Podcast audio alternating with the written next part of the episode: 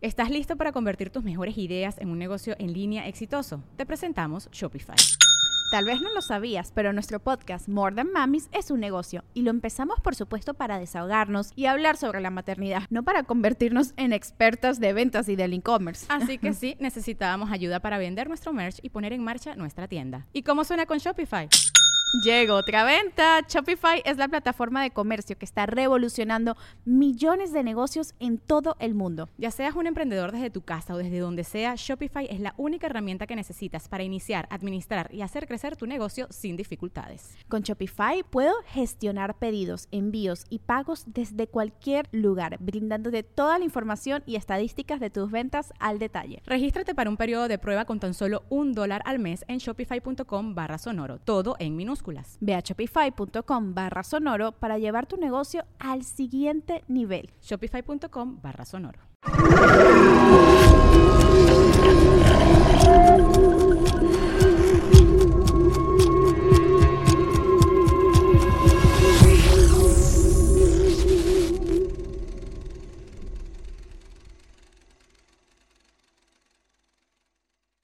Muy buenas noches a todos, bienvenidos a un nuevo capítulo de Podcast Paranormal.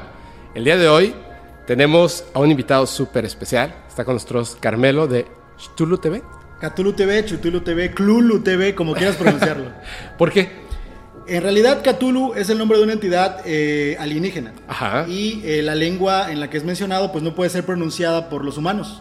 Oh. Cuando se crea este nombre, eh, el creador, Howard Philip Lovecraft, nos dice que no hay humano que tenga la capacidad eh, cultural de poder mencionar las sílabas correctamente.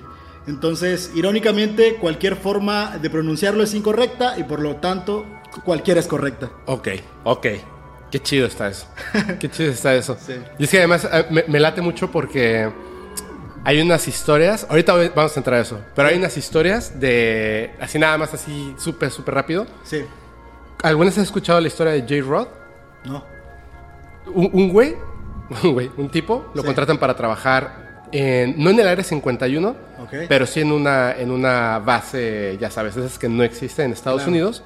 Tiene un acuerdo el gobierno de los Estados Unidos para compartir información tecnológica y hay un ser extraterrestre que está ahí ayudándolos. Entonces, lo primero que hace cuando lo conoce, digo, es raro, pero es, un- es una persona, digamos. Sí. ¿Cómo te llamas, no? Y le dices que, o sea, no, no es que tenga un nombre, sino que ya nací con algo. O sea, mi vibración Ajá. es mi nombre. Y tú tienes una, pero te haces llamar y le dice, yo me llamo tal, ¿no? Le dice, y bueno, para que ustedes me puedan decir de una manera, más o menos, que no es correcto, pero tampoco es incorrecto, Claro.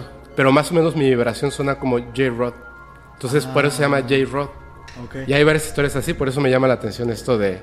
De la misma forma, el- eh, en teoría, el humano tampoco podría pronunciar su nombre, ¿no? Claro. Porque no puede pronunciar una vibración. Exactamente, exactamente. Sí, es todo un tema. Es un tema. Sí. Es, es como que la vibración haría ese sonido. Entonces, por eso es ese su nombre. Pero no es ese.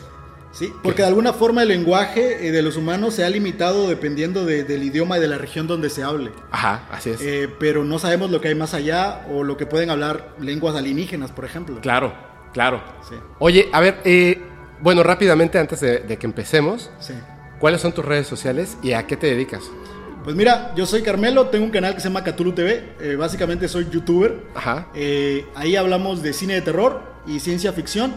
Pero mi otra pasión también de lo que hablamos en el canal es de horror cósmico y temas Lovecraftianos. Eh, ahorita vamos a irlo discutiendo, pero en, en pocas palabras, Howard Philip Lovecraft era un escritor eh, de los años 20 que habla sobre este término horror cósmico. Y eh, de alguna manera, como me encanta el cine y también me encanta estos temas de horror cósmico, encontré una forma de fusionarlo y presentarle a la gente películas de horror cósmico, películas Lovecraftianas, eh, filmes que a lo mejor ven que es un tipo de terror, pero no saben qué es. No son monstruos, eh, no son alienígenas, no son eh, eh, slashers, no son zombies, no son brujas, sino es algo diferente. Seguro muchos de nosotros hemos visto películas Lovecraftianas de horror cósmico, pero no sabíamos que así se llamaba. Ajá. Y eso también hay en el cine, en videojuegos, en manga, en cómics. Y de alguna forma se ha puesto muy de moda en los últimos años también. Sí, en videojuegos hay muchos muy famosos ahora, ¿verdad? Así es. Por ejemplo, así rápidamente, ¿cuáles serían como, y además que sean recomendaciones Claro. de películas y videojuegos? Pues mira, en películas Lovecraftianas yo siempre recomiendo dos que para mí son súper Lovecraftianas. Que son In the Mouth of Madness, en la boca del miedo. Ajá. Es una película de John Carpenter. Sí. Eh, básicamente, hacia grandes rasgos, las películas nos cuenta sobre un escritor que hace unos libros que cuando la gente los lee, los lleva a la locura. Y entre más gente lo va leyendo porque se va haciendo muy popular, empiezan a través de esta lectura a invocar cosas eh, más allá de este mundo. No manches. Y al grado de que provocan, bueno, no quiero seguir spoileando la película, ¿verdad? Es buena. Es muy buena, es un clásico. Ahora, esa no suelo recomendarla porque es de esas que eh, la escena mainstream a lo mejor no la acepta tan bien. Ok. Porque la gente dice, "Pues, ¿qué acabo de ver? no Está loquísimo. Una más digerible, que seguramente la mayoría debe conocer, es The Thing, La Cosa, Ajá. de John Carpenter. Sí, sí, sí. Eh, que muchos la conocen ahora por este juego Among Us, que es de estos Ah, muñequitos, sí, que hay este eh, un impostor entre ellos, Ajá. hay una criatura que una vez que te toca puede duplicarte, y es un monstruo amorfo. The Thing también es muy buena, se la recomiendo. De hecho, es de mis películas favoritas. Hay dos, ¿cierto? La, la, una muy antigua y después hicieron una... Es correcto. Es que en realidad está basada, la película más antigua de los años 50, Sí. está basada en un relato eh, de un escritor, Campbell me parece que se llama. Ajá. A ver si no me equivoco ahorita. Y eh, el remake de Carpenter es muy despegada de- del relato, pero yo creo que es un terror más actual, más moderno y más de horror cósmico. Ok. O sea, horror cósmico es como, como criaturas del cosmos, literal. Horror cósmico eh, yo lo defino como un terror eh, que hace sentir al humano inverosímil, impotente, incapaz eh, de lidiar con cosas que van más allá de nuestra comprensión. Monstruos o seres cósmicos que están en un nivel que jamás podríamos entender. Nosotros no estamos a la altura de estos fenómenos que suceden en el cosmos y probablemente si nos topáramos a uno de estos seres, personajes o, o dioses, eh, perderíamos la cordura o tal vez nos pasaría algo peor que eso. A veces en las historias de horror cósmico el mejor destino es la muerte, pero hay peores cosas que esas. Entonces el horror cósmico es eso, el miedo y la impotencia de enfrentar estos seres que van más allá de nuestra comprensión. Ok, ok. De hecho, hay una película, es... eh, ay, es muy famosa, de esta... Es una nave que se pierde en el espacio y ellos creen que, que llegaron a otro planeta, pero en realidad llegaron a un como infierno. Even Horizon, Ajá. Sí, eh, Caería como en ese... es definitivamente horror cósmico, este con Sam Neill me parece. Sam Neill, exactamente. Sí, y varios otros actores de calidad también. Sí, sí, sí. Eh, justamente Sam Neill sale en varias películas de horror cósmico, no sé si es casualidad o A lo mejor le gusta, ¿no? A lo mejor le gusta, Le sí. dice a la gente, oye, ¿sabes qué? Búscame películas de este tipo. Puede Pro- ser. Probablemente. Probablemente. Sí, eh, sí, como tú lo dices, es completamente horror cósmico. Solamente y curiosamente, esta semana, no sé si es coincidencia o el destino o el azar, estuve investigando sobre esa película, Even Horizon, Ajá. y resulta que el guionista tuvo muchos problemas con la producción, porque ellos en realidad querían hacer la historia más de horror cósmico, Ajá. con alienígenas y seres que van más allá de nuestra comprensión, pero en la película lo limitan con el infierno, esto pasó por el infierno la nave, pero en realidad no era el infierno, sino era algo más. Era algo más, ¿verdad? Porque no era exactamente como que un planeta, no era obviamente el infierno. Exacto. Era algo que para ellos a lo mejor representaba el infierno, ¿no? Otra dimensión. Otra dimensión. con seres que no es el diablo, no es un demonio, pero van más allá de nuestra comprensión. Entonces, como es un término difícil para que el público en general lo entienda, le pusieron demonio, infierno. ¿Tú crees que eso pasa en la vida real? ¿El horror cósmico? Sí. Pues mira, ahí, eh, primero que nada tienes que saber que yo soy un, eh, un hombre muy científico, Ajá. muy escéptico, ¿Ah, sí? sí, Ok. ateo. Eh, pero me encantan todos estos temas. Y eh, he investigado un sinfín de teorías, parte de lo que te traigo, que a veces dices, ay güey, estas cosas conectan de una forma, de una forma tan exacta que te hace dudar. Ok. Y yo se lo presento a la gente siempre en mis videos, en mis temas, cuando, porque a veces hablo de cine, pero también hablo de todas estas teorías de horror cósmico y de Lovecraft. Y a veces les digo, ustedes tomen la última palabra. Y también me encanta tu contenido y este tipo de, de temas de los que hablas, porque eh, a pesar de que soy un hombre muy científico, muy escéptico, también me gusta aplicar esta regla del décimo hombre. Ajá. ¿Has escuchado acerca Sí, de sí, esto? Eh, nueve hombres en un círculo llegan a las decisiones más lógicas. Así es. Pero siempre debe haber un décimo hombre que se tiene que encargar de buscar lo contrario, la decisión que sea tal vez más ilógica o fuera de lo normal. Yo creo que gente como tú es ese décimo hombre que se carga de investigar este tipo de temas, de horror cósmico, de monstruos, de demonios, y, y es un tema pues que me fascina y que me gusta mucho.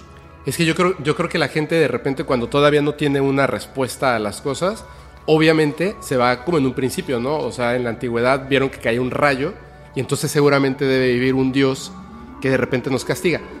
El, el- el hecho de que los nueve hombres nunca hayan visto caer un rayo no significa, uno, que existe un dios que puede generar un rayo y dos, que no existe el rayo. Exacto. Simplemente que tenemos que llegar a- al punto de, de encontrar la parte donde se pueda hacer un estudio al respecto. Y justamente ese ejemplo que pusiste de los primeros hombres que se enfrentaron a estos fenómenos, justamente sigue pasando hasta hoy en día, porque Claro. la gente suele pensar que cuando hablo de horror cósmico hablo solamente de monstruos y de criaturas que no entendemos, pero también hay horror cósmico en muchos términos científicos. Eh, eh, la materia oscura, por ejemplo, eh, los rayos gamma, cosas que aún desconocemos. Sí. El bosón de Higgs, que apenas están descubriendo y no sabemos contra qué cosas nos vamos a ir enfrentando en el camino. Sí, sí, sí, sí. De hecho, yo, híjole, hace rato eh, hicimos un en vivo Sí. cuando veníamos para acá, ¿no? Y estábamos platicando que íbamos a, bueno, que vamos a grabar contigo, Sí. ya estamos grabando. En, y yo tenía muy clavado una- un, un concepto que mm, es que nunca había escuchado, se llama el glulión, ¿Ok? que es, es como un tipo de energía que mantiene unidos a los quarks dependiendo de su carga. Entonces, que es como de lo que se va formando la materia y al final dicen esto es lo único que hay. Sí. Pero está un, un montón de gente y está este científico que, que está nervioso, pero está nervioso no de estar explicando a la gente, Sí. sino que está muy emocionado de lo que está hablando, Ok. que es, es muy interesante, ¿no? Sí. Está hablando de las diferentes partículas y por qué los neutrinos son tan importantes, etcétera, ¿no? Y cómo sabemos que existen y muestra este lugar que está en Japón, abajo de una montaña, Ok. para poder detectarlos, porque la montaña justamente lo que está haciendo está evitando que las demás partículas atraviesen y lo único que pueda atravesar pues sean entonces los neutrinos, porque es muy difícil que tengan interacción con la materia, Ok. con el resto de la materia, y atraviesan, y entonces se, pum, se prende como que el agua, Ok. y saben que acaba de cruzar un neutrino. La cuestión está en que él está hablando de esto, de los quarks y los neutrinos, Sí. y nadie hace una pregunta que me parece que es muy lógica. O sea, entiendo que, que en concepto, por supuesto, de eso se conforma la materia. Pero ¿cómo saben eso? ¿Me entiendes? Sí, sí. O sea, esa pregunta nunca se hace. Y entonces hay muchas cosas que, que como sociedad o como personas las tomamos como un hecho, Sí.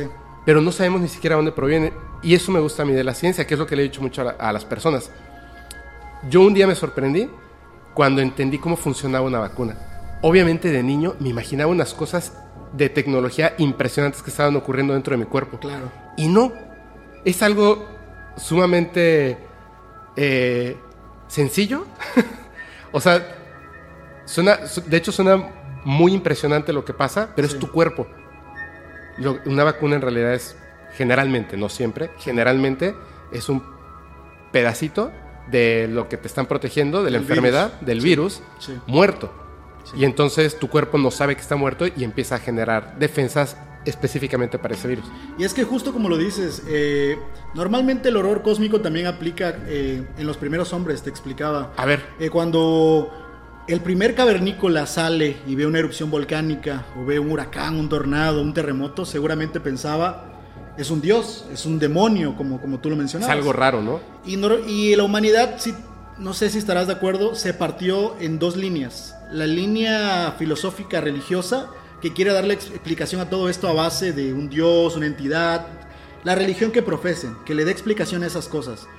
Y la línea científica, que a lo mejor tienen un mecanismo un poco más exacto, más comprobable, pero la verdad es que aún hay muchas cosas que no podemos entender. Claro. Y yo creo que incluso no nos va a dar tiempo de poder entenderlas todas. Yo creo que el mundo se va a acabar antes de que podamos llegar a las respuestas. Fuera de eso, lo que no puede explicarte la religión y lo que no puede explicarte la ciencia todavía te hace sentir un sentimiento de temor. Eso es el horror cósmico. Ah, ese muy sentimiento, ese sentimiento que te dice eh, necesito una respuesta porque si no la tengo tienes esa ansiedad, ese estrés de qué será, qué será. Eso es el horror cósmico. Entonces ese fenómeno puede pasar en partículas muy pequeñas, puede pasar en fenómenos, pueden pasar en cosas que te pasaron también de alguna forma. Todo eso va relacionado directa o indirectamente con el horror cósmico. Wow. Como, como el tema este de la doble rendija, ¿no?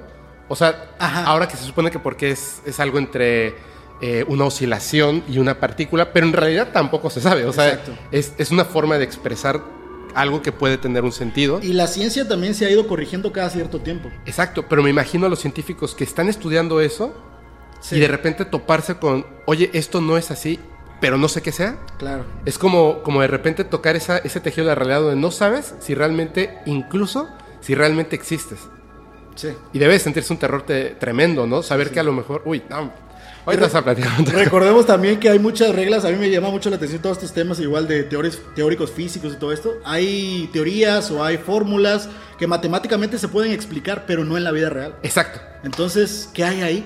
Por Ah, eso muchos piensan que sí, en efecto, eh, vivimos en una realidad construida, como la Matrix, literal. O sea que puede ser que es muy probable, porque a eso estamos llegando, en que en realidad nosotros no existimos, sino que somos parte de una ecuación matemática gigantesca. Como una simulación, dice. ¿Una simulación? Una simulación. Puede ser. Podría Pero ser, si lo es, es súper terrorífico. De alguna forma. Lo, Yo- lo vamos a aceptar en algún momento, ¿no? Yo, mucha gente siempre me debate con estos temas. eh, yo tengo, por ejemplo, mis principales enemigos en las redes sociales suelen ser los religiosos, la gente religiosa. Me imagino. Porque cuando yo hablo de estos temas y hablo de que seres, que, que Dios no existe o que el humano creó a sus dioses a su imagen y semejanza y no al revés, se sienten un poco ofendidos. O cuando uso el término el humano no es importante, es irrelevante, a ellos como que les afecta de alguna forma. A mí no me importa tanto eso. Fíjate que yo ya he asimilado nuestra poca importancia en el universo. Y no tengo ningún problema con eso. O sea, humanos que la pasamos bien en un podcast, bebiendo, saliendo, que no tienen ninguna importancia en lo que sucede en el cosmos. Pero me hace feliz. Pero veo que hay gente que sí necesita tener, saber que tienen cierta relevancia. Porque si no la tienen, como que les hace un shock en el cerebro. Por supuesto, por supuesto. De hecho, ahora, y, y lo vuelvo a repetir, imagínate, voy a dos cosas rapidísimas. Estábamos hablando del MK Ultra ¿Ok? y Julio, el invitado, habló mal. Bueno, no habló mal. Simplemente dijo que, que Bad Bunny no era músico y que, y que era, era, no era cantante y que era muy malo. Y también dijo, Dios no existe. Ok. Bueno, fue así una inundación de comentarios tirando, o sea, pero de verdad gente muy, muy, muy molesta Sí. por eso. Además yo hice una publicación donde puse a, a Bad Bunny, pero era de broma. O sea, a mí sí me gusta Bad Bunny, Ok. dos o tres canciones. Reconozco que no es músico, Ok. pero me gusta. O sea, no tiene nada de malo, ¿no? Sí, sí, sí. Y entonces hubo ahí un conflicto bien fuerte y me dice, ¿te diste cuenta de que nadie comentó que dije que Dios no existe? Qué loco. Qué loco, o sea, era, era más importante Bad Bunny que Dios. ¿En, en qué momento estamos ahora, no? Ahora la cacería de brujas es de reggaetoneros, ¿no? Tú lo dijiste. Oye, pero a ver, ¿cómo, cómo fue que llegaste? O sea, supongo que tuviste desde muy joven una pasión súper fuerte por la literatura de Lovecraft, ¿no? Fíjate, es todo un tema porque yo he tenido una pasión por el terror en general. Ajá. Eh, yo de pequeño le tenía mucho miedo a la oscuridad. Siempre cuento esta historia. eh, a mí me daba mucho miedo. Yo vivía en una casa humilde. eh, no teníamos baño dentro de la casa, sino teníamos una letrina que estaba al fondo del patio. Entonces, cuando era tarde de noche, como todo niño de 3, 4 años, que tenías que hacer tus necesidades, a medianoche tenía un terror para salir al patio. Sí. Te imaginabas las peores cosas que habían afuera: duendes, hombres lobo, vampiros, todo lo que le tiene miedo a un niño. ¿no? Entonces yo veo por primera vez eh, películas de terror. Eh, mi abuela no me dejaba, pero yo me escabullí por ahí a ver, no sé si te acordarás de las trilogías del Canal 5. Sí, sí, sí. Las, los sábados. Los sábados, exactamente. y me imagino que esa vez era Halloween o alguna fecha de estas y pasaron una trilogía de slashers. Pasaron Chucky, pasaron Pesadilla en la calle Elm, Freddy Krueger y Viernes 13. Yo me escabullí por ahí para ver las películas. y fíjate que, a diferencia de como le hubiese sucedido, un- sucedido a un niño, yo no me asusté, sino los vi como superhéroes. ¿Ah, sí? Los vi como que tenían superpoderes, que eran invencibles, que les podían disparar, atacar, no les pasaba nada. Entonces mi mente de niño se los imaginó como Avengers, algo, algo por el estilo. Entonces, la siguiente vez que tengo que ir al baño, me creo que yo soy un Jason, un Freddy y, y salgo a enfrentar lo que hay ahí atrás. De alguna manera mi cerebro se hackeó así Ajá. y le empecé a tener un cariño al terror. Qué buena onda. Y el terror me empezó a llevar a muchas otras cosas. Empecé a descubrir que habían slashers, hombres lobos, vampiros, películas de brujas. Yo en ese entonces veía estas películas de horror cósmico, pero no sabía lo que eran. Entonces yo sabía que era un terror alienígena, alien, los xenomorfos, pero no sabía exactamente qué era. Con el tiempo eh, llego a la universidad y en alguna clase de literatura eh, a alguien le encuentro un libro eh, llamado de nombre La llamada de Cthulhu, que es un compilado de relatos de Lovecraft. Y es cuando topo por primera vez la literatura de Lovecraft. Curiosamente, la primera vez que lo topo no me gusta nada. Ok. Porque Lovecraft es literatura clásica Sí. del principio del siglo pasado. Entonces era muy sosa, no le entendía, se me hacía un poco aburrida. Y, este, y lo dejo. Pero se, te- me, se me quedó la semillita ahí. Que eran estas cosas, hablaba de sectas, hablaba de un ser alienígena. Y empiezo a investigar. Empiezo a darme cuenta que hay cine de terror, de horror cósmico, que era exactamente el horror cósmico. Empiezo a dar cuenta que hay teorías de esto, eh, que hay una línea que marca ficción y realidad, todos estos temas, ¿no? Y ahí es cuando empieza a nacer mi amor sobre estos temas de literatura Lovecraftiana y de horror cósmico.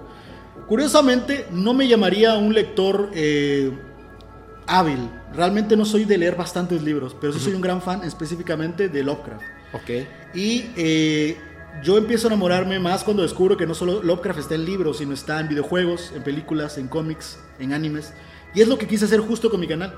Porque ya sabes que en este país pues hay una escasez de lectura terrible, entonces mucha, Sí. mucha gente no lee. Así es. Y a veces creo que obligar a leer a las personas pues es una pérdida de tiempo porque realmente no los vas a convencer de esa forma. No. Creo que la fórmula correcta es como a mí me pasó, que empiezo a descubrir que hay películas de estos temas, videojuegos de estos temas, animes, mangas de estos temas, y una cosa te va llevando a la otra y quieres saber más y quieres saber más, y eso solito me llevó a los libros, de nuevo. Así y ahora sí, empiezo a topar los libros, los, los compilados, y me enamoro de todo esto que es horror cósmico, eh, seres lovecraftianos y todos estos temas. Ese, ese sí es, es- tienes toda la razón, fíjate, esto, este tema de los libros es así, porque muchas veces le, como que le quieres inculcar a la gente así de lee Sí. y mira, este libro está bueno y etcétera, pero siempre recomendamos los libros que para nosotros Sí, son interesantes y son importantes. Y si tú ves los libros que yo tengo, son de extraterrestres, brujería, historias de terror, o sea, todo es eso, todo es eso, ¿no? Y de repente llega la gente y me dice, Stephen King, si supieran que solamente me gustan a mí tres libros de él, solo tres libros. ok, Yo prefiero leer otro tipo de, otro tipo de cosas que se me hacen mucho más interesantes. ok, Por ejemplo, de Lovecraft, a mí sí. hay un libro que me, me fascina, es eh, Los que susurraban en la oscuridad. Claro. Ota. Perdón por la grosería. Ahí le vas a tener que tapar, Eric, perdón. No, o sea, es que es raro porque es muy antiguo. Sí. Y es un concepto difícil. Es que no quiero deciros, o sea, voy a hacer un spoiler. Pero cuando encuentra lo que está sobre, sobre la chimenea, Sí. que está preguntando por el vecino, me- así me explotó la cabeza. Que esa parte que hace al final, Claro. se me hizo impresionante que una persona pudiera llegar a eso sin tener un conocimiento real. O sea, me refiero a esto. Hoy en día, entre, si estudias esta parte que a mí me encanta, ¿no? De las abducciones, de contactados, se habla específicamente de algo similar a eso. De hecho, algo así te voy a contar. De hecho, mucho Lovecraft hay mucho de alienígenas. Es básicamente el horror cósmico y la literatura Lovecraftiana es eso, alienígenas. De una forma diferente, pero son alienígenas. Por ejemplo, a ver, alguien que, que ahorita ya dice, ok, me interesa el horror cósmico, ¿con qué libro? Ya dijiste las películas. ¿Ok? ¿Con qué libro y o qué videojuegos debiera comenzar? Pues mira, eh, libros, voy a decirte dos. Dos. Uno de Lovecraft, y ahorita voy a entrar al tema de los libros con Lovecraft, Ajá. y eh, otro que es de Stephen King, ya que no sé si a lo mejor sea de los que te gusta o no, pero es horror cósmico y es Lovecraftiano y mucha gente no lo sabe. Eh, empezamos con Lovecraft. Eh, algo para que la gente lo sepa, igual para que mucha gente no se vaya a perder. Lovecraft como tal no tiene libros. Lovecraft lo que tiene son relatos cortos. Son relatos, sí. Entonces los libros son compilados. Así es. La gente suele preguntarme un libro de Lovecraft, yo nada más les aclaro eso para que luego no vaya como que confusión. Claro, así es. Pero en realidad lo que son son eh, compilados de relatos. Ajá. Porque la gente siempre me pregunta, ¿con qué libro empiezo? Yo les digo, con cualquier, con cualquier compilado. ¿Cuál es el primer relato que suelo recomendarle a la gente? Porque es masticable, eh, no necesitan saber el trasfondo de las cosas y es corto. Bueno, la mayoría son cortos, pero creo que es como más moderno, por así llamarle. Ajá. De lectura un poco más moderna es El color que cayó del cielo, Color Out of Space. Básicamente, cae un asteroide en una granja. eh, lo encuentran, no le dan importancia a los granjeros, pero este asteroide empieza a deformar y a transformar la genética de las plantas, el agua, los animales, y poco a poco se va consumiendo el lugar por completo hasta llevarlos a No quiero seguirlos spoileando, ¿verdad? Entonces, es un tema alienígena. Es horror cósmico. Y es cu- curiosamente es una, una idea que se ha hecho en varias películas sin saber que es, que es de ese relato. Como hay una muy reciente con Natalie Portman. Eh, Correcto. ¿Cómo se llama? Annihilation, aniquilación. Qué buena de película. hecho, es basada en ese libro. Sí. Sí. Hay una muy antigua, bueno, no tan antigua, de los 80 que se llama The Curse, La Granja Maldita. No sé si alguna vez la viste. sí, es cierto. Es basada en ese relato. Wow. Y ahorita hubo una adaptación de Lovecraft con Nicolas Cage, del color que cayó del cielo, así se llama El color que cayó del ¿Ah, cielo, sí? con el director Richard Stanley. eh, y actúa Nicolas Cage. Está muy modernizada. Ajá. A lo mejor a los lectores más clásicos, porque ese es otro tema, eh, cuando Lovecraft se moderniza, a los lectores más clásicos no les guste. Yo siempre les digo, gran película, pésima adaptación. Pero es muy buena para la gente que quiera ir adentrándose y no conozca El color que cayó del cielo. De Stephen King, un libro que es muy de horror cósmico, que la gente no suele relacionarlo, pero cuando te lo presentan de otra manera ya lo analizas diferente, es It, el payaso. Totalmente. Es horror cósmico puro. Totalmente. Cuando la película no lo, no lo muestra de una manera que sepas que es horror cósmico, porque las- la gente suele ver la imagen del payaso Claro. y lo toma como un payaso asesino con poderes. Sí, no, no, no. Pero en el libro es diferente. E- En la segunda parte, más o menos Lo que- narran un poquito. un poquito, Un sí. poquito. En el libro está en el libro perfectamente está escrito. exactamente. Y en el libro, pues como sabrás, hay cosas que no pueden poner en películas. Totalmente. Sí. Entonces, es horror cósmico, eh, fuegos fatuos, se habla del macrocosmos, se habla de seres más allá de la comprensión humana. Sí, así es. Eh, y es básicamente un cambiaformas. Sí. eh, eh, se alimenta de los humanos. Yo siempre he creído, sí los devora, pero creo que se alimenta más de su miedo, de su energía también. De su energía. Exacto. De hecho, hacen, hacen el guiño de- en la película, en las dos partes, a la tortuga.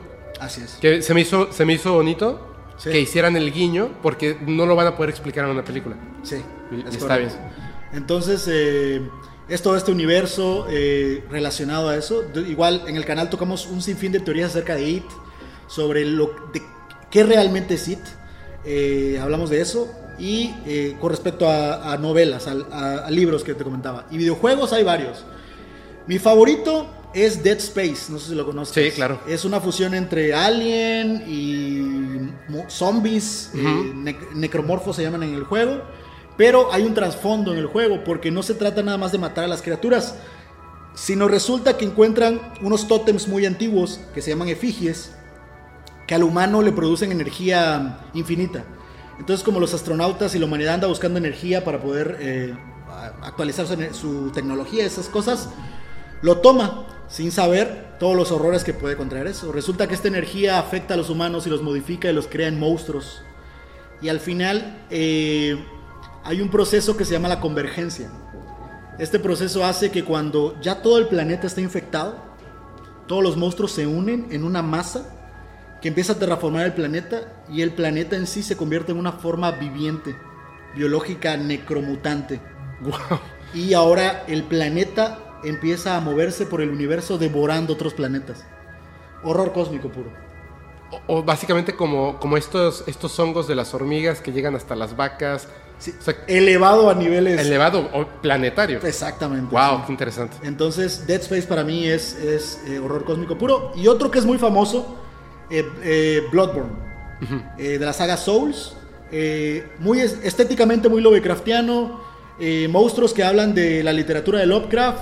muy, un poco modernizado, vamos a llamarle. No, o sea, no, no mencionan los nombres Cthulhu, Yog-Sothoth, Azathoth, pero les cambian los nombres, por así decirlo. Pero es básicamente la literatura Lovecraftiana. Bloodborne, no, no tienes idea del sinfín de gente que viene a mi canal solo por Bloodborne. De hecho, yo tengo un par de videos acerca de- del videojuego Ajá. Y, y mucha gente viene a preguntarme, ¿es Lovecraftiano? ¿Es Lovecraftiano? ¿Es Lovecraftiano? Y siempre hay un debate sobre estos temas, ¿qué es Lovecraftiano? ¿Qué no es Lovecraftiano? ¿Qué puede ser considerado Lovecraftiano? Porque también hay historias que sí tienen estética y temáticas Lovecraftianas, pero no es completamente Lovecraftiano, ¿no? Sino solamente algunas cosas que se toman de ahí. Y eh, esos serían dos grandes juegos, Bloodborne y Dead Space. Está buenísimo. Ahí, está- ahí están todas las recomendaciones. ya sé que voy a jugar. Está buenísimo. Ahora sí, podemos entrar a, a todo lo que tiene que ver con, con la parte de la literatura. Claro que sí. Porque tú todavía tienes un montón de teorías, ¿no? Sí, ¿Está bien si empezamos por eso? como gustes. Eh, yo creo que vamos a ir en orden un poquito eh, para que la- podamos hablar de las teorías tenemos que entender el contexto. Exacto. Entonces, antes de entender el contexto, hay que conocer un poquito a Lovecraft. Por favor. quién era, qué hacía, y hay que marcar una línea que la gente va a decidir hasta dónde llega. Que es la, yo siempre les digo, ustedes deciden hasta dónde llega la verdad y hasta dónde llega la ficción para ustedes. Eh, yo se los presento y la gente decide. Howard Philip Lovecraft es un escritor que nace eh, a principios del, eh, perdón, a, a finales del siglo antepasado. Ok. Pero él nace en una familia burguesa que se estaba quedando sin dinero. Entonces él tiene una infancia muy complicada, porque su familia era de estas personas que el dinero y, y el nivel y el estatus era muy importante, pero ya no tenían dinero, se estaban quedando bastante pobres. Eso le afectó muchísimo a su madre, eh, a su padre obviamente también. El dinero se lo había gastado su abuelo, eh, curiosamente, su abuelo no se gasta el dinero en mujeres o alcohol o este tipo de cosas, sino en dos pasiones. Una de ellas es la lectura. Tenía una biblioteca gigante eh, que tenía muchos temas de civilizaciones antiguas, religiones, ciencia, de lo que había la ciencia en ese entonces. Y un segundo, una segunda pasión que si tú investigas vas a encontrar que es ocultismo. Pero para mí no es ocultismo, sino es ciencia, una ciencia diferente que estoy seguro que tú tendrás conocimiento, alquimia. Alquimia. Ok. Entonces, eh, es una ciencia controvertida, que tiene ideales un poquito complejos, pero que chocan mucho con la ciencia convencional. Sí, porque eh, lo que pasa es que la alquimia en aquel entonces era como esta parte de lo que ahora podría ser desde parapsicología, investigaciones profundas, etcétera. Sin embargo, utiliza muchos técnicos científicos Sí. eh, la alquimia. Entonces, él era un gran fan de esto, del ocultismo, de la alquimia, y en eso se gasta su dinero. En libros de hechizos, en libros de cultos. Entonces, la biblioteca estaba plagada de todo esto. Imagínate, ciencia, religión, cultos, hechizos, y Lovecraft tuvo acceso a todo eso. Wow. Entonces, imagínate lo que se fue creando en su mente. Eh, el primer gran, gran impacto que tiene Lovecraft en su vida es la muerte de su padre. Eh, muere cuando él tiene tres años, estaba muy pequeño. Uf. Eso le afecta mucho a él, pero le afecta sobre todo a su madre. Eh, es curioso cómo muere su padre, porque igual muere de una forma muy extraña y terrible. Su padre un día está trabajando y empieza a tener ataques de ansiedad, ataques psicóticos, y lo tienen que internar en un, eh, en un psiquiátrico. Ajá. En esa, si ahorita la, la medicina psiquiátrica es controvertida, imagínate en ese entonces. Prácticamente los torturaban a esas personas, eh, les hacían de todo, todo tipo de cosas. Sí, sí, les destruían el cerebro. Exacto. Entonces, Lovecraft ve todo esto. Ve que su padre sufre, que grite, que, que habla de monstruos, que habla de que cosas lo están atacando. Yo creo que eso también fue poniendo semillitas en la mente de Lovecraft, de cosas que habían ahí que a lo mejor él no podía ver. Y eh, eventualmente su padre muere. El diagnóstico médico cuando tú investigas de la muerte de su padre es neurosífilis. Pero eh, hay muchos debates sobre de qué murió en realidad. Claro. Eh, su madre empieza a afectarle, entra en una depresión, en una ansiedad, que curiosamente o irónicamente la empieza a llevar un poco también a la esquizofrenia y a la locura. Entonces, imagínate, su padre primero muere por un problema psicológico mental y ahora su madre también va para allá. Pero su madre es más complicado porque era el único familiar que le quedaba a Lovecraft. Y eh, empieza a entrar en una, en una psicosis de sobreprotegerlo, pero al mismo tiempo hacerle la vida imposible. Entonces, se tiene registros de que se le trataba mal psicológicamente. Incluso ella lo sobreprotegía, no lo dejaba ir a la escuela, eh, le daban educación en casa, eh, lo malalimentaban porque no tenían dinero.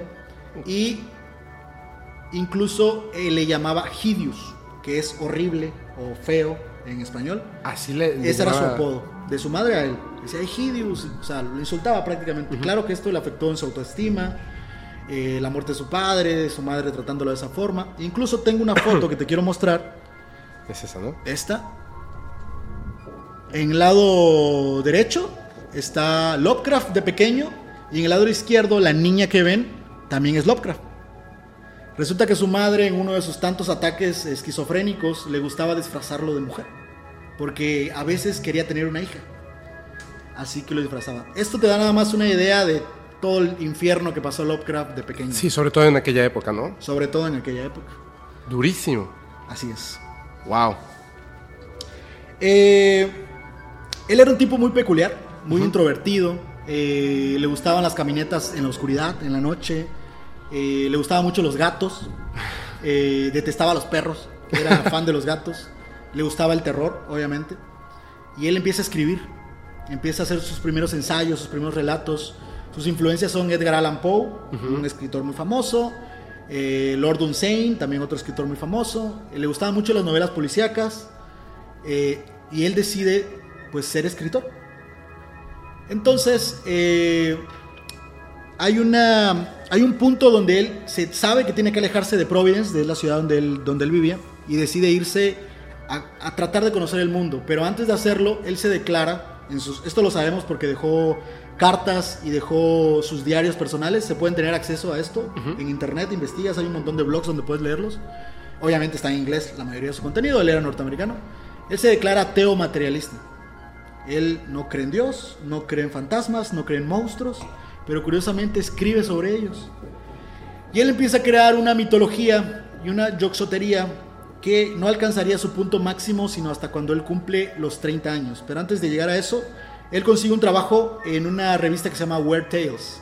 Fue una, una de las primeras, si no es que la primera revista de ciencia ficción que hubo en- conocido en, la escena mainstream de, la- de literatura de terror. Era una revista pulp que hablaban de temas de alienígenas, temas de monstruos, eh, ciencia ficción en general y terror. Entonces él empieza a escribir. eh, lo hacía por cartas porque no se sentía listo para salir de, de su pequeño pueblo de- en Providence. Pero en estas cartas con las que se escribía con los fans, con la gente que lo quería conocer, conoce a una mujer de, nom- de nombre Sonia Green, que eventualmente se convertiría en su esposa. Sonia Green, eh, vamos a hablar un poquito más adelante de ella, pero te lo digo muy rápido, nada más para que tengamos la idea y el contexto. Sonia Green era todo lo contrario a lo que era Lovecraft. Lovecraft era un hombre introvertido, tímido, muy arrogante, pero muy tímido y muy callado. Eh, arrogante en sus cartas, él se, se consideraba de un estilo de una raza superior, un, eh, de un estatus muy alto. Hay que decirlo, Lovecraft era racista. En esta época era la normalidad ser racista. Él en muchos escritos y ensayos que tiene le tira mucho a la mano de obra extranjera, a los inmigrantes. Culpaba a, que esa era la razón por la que Estados Unidos estaba quedando sin trabajos. Algo que se hace hasta hoy en día, siempre se culpa a los inmigrantes de todo, ¿verdad? Eh, pero Lovecraft era lo que él creía. La gente me dice, ¿cómo puedes leer cosas de alguien que era racista? Bueno, si tú te pones a investigar, la mayoría de los escritores lo eran. Era Sí, lo que se pensaba en ese entonces, era lo correcto para ellos. ¿no? Sí, así es. A los 30 años decide conocer a Sonia Green en persona, ya no por cartas, viaja hasta Nueva York. Es su primer gran viaje, es su primer gran salto. Yo le llamo que es el paso que da de hombre a- de niño a hombre, porque él siempre había estado en la tranquilidad de su casa. Y cuando llega a Nueva York, se enamora. Sonia Green era todo lo contrario, era una mujer salvaje, era una mujer extrovertida, le gustaba ir a fiestas, conocer gente, todo lo contrario a Lovecraft. Creo que de alguna manera los polos eh, diferentes se atraen, ¿no? Sí. Entonces hacen clic perfectamente y durante un largo tiempo tienen eh, un romance muy lindo. Nunca tienen hijos. Otro detalle interesante. Lovecraft, hay registros de esto y Sonia Green en una carta lo dice. Lovecraft no le gustaba tener relaciones sexuales.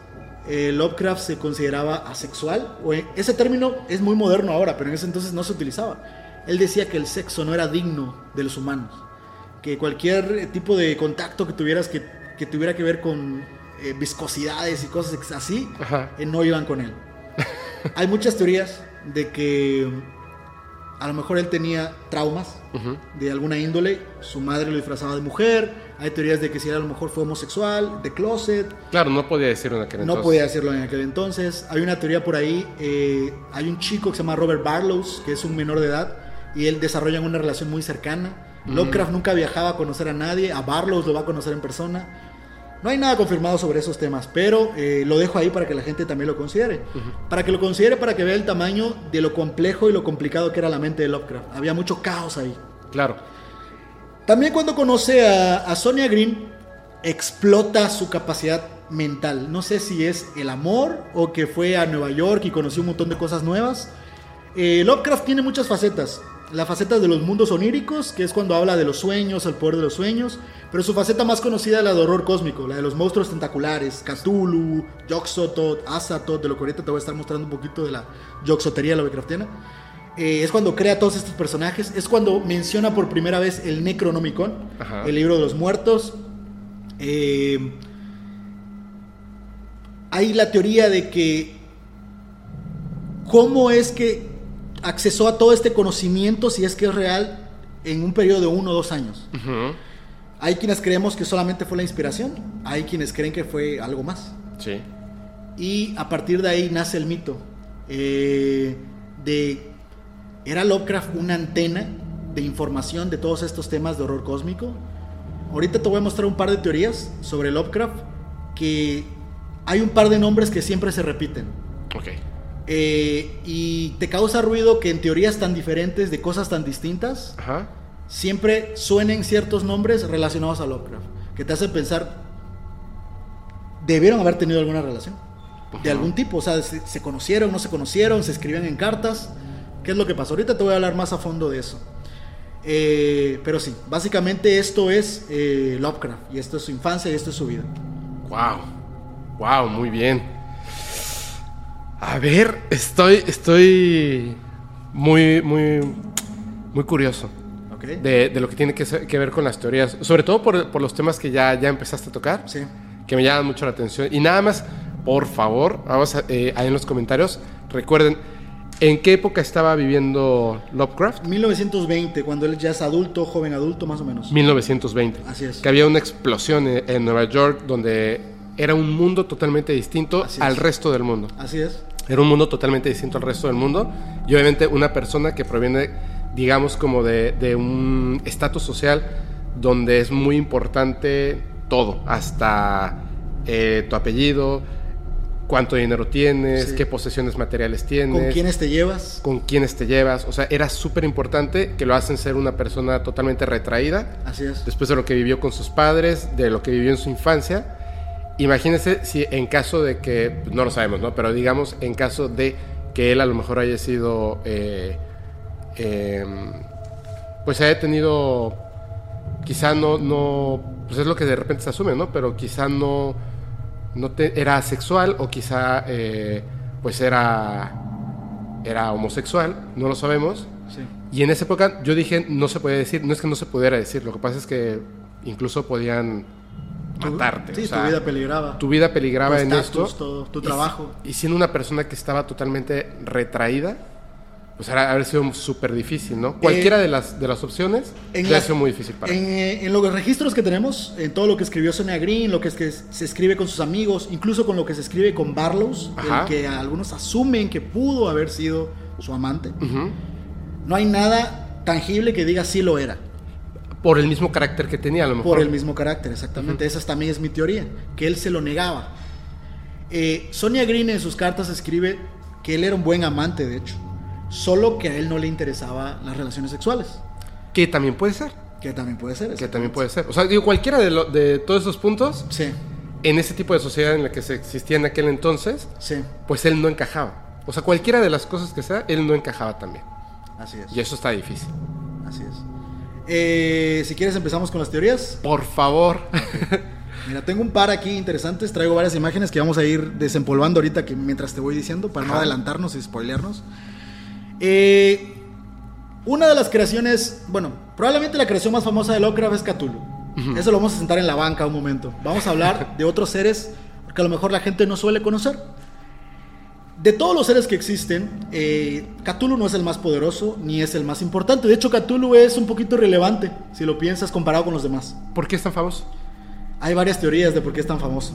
Eh, la principal razón que consideramos eh, los fans de Lovecraft, hay dos.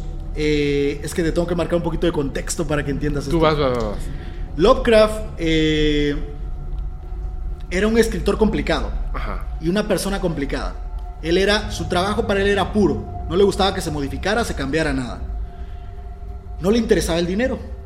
Entonces siempre tuvo estos conflictos de dinero porque él creaba cosas geniales, pero sus amigos y el círculo Lovecraftiano, se le llama círculo Lovecraftiano a todos los otros escritores que eran sus colegas, con los que alguna vez compartió ideas o incluso universos. De hecho, en registros que tengo, él es el primer escritor que creó como que este universo compartido con otros escritores. Wow. Entonces, eh, hay otros escritores como eh, August Derlet, como Robert E. Howard. Robert E. Howard es muy conocido por hacer a Conan el Bárbaro eh, y otros que comparten estos universos. Entonces le decían, Lovecraft, tienes que modificar un poquito lo que escribes.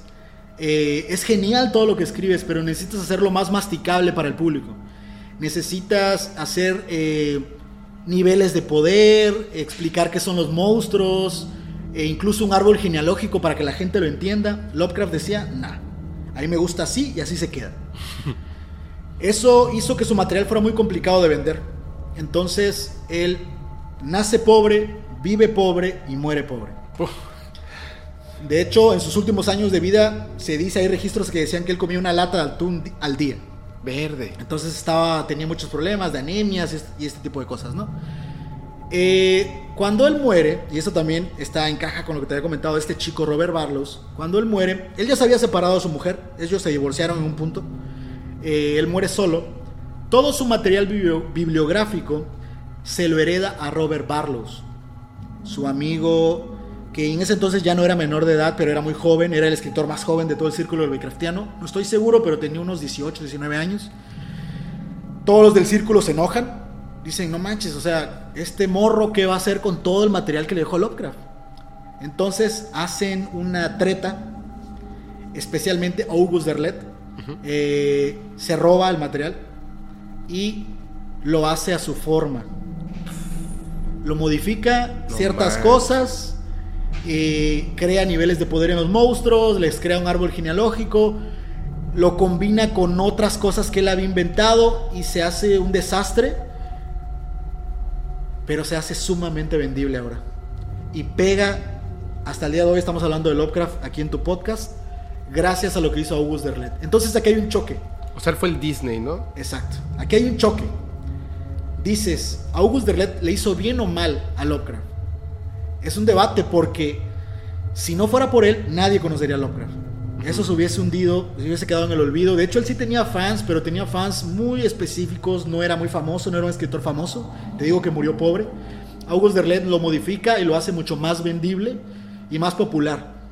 Y se empieza a hacer famoso, empiezan a sonar estos monstruos de horror cósmico, estos seres tentaculares, los combina con otras, un poco con otras mitologías. August Derlet era un gran fan de, de Cthulhu, entonces yo creo que por eso fue que Cthulhu se hizo tan famoso le dio como que más atención a Cthulhu, aunque hay varias teorías, pero esa es una de las más acertadas.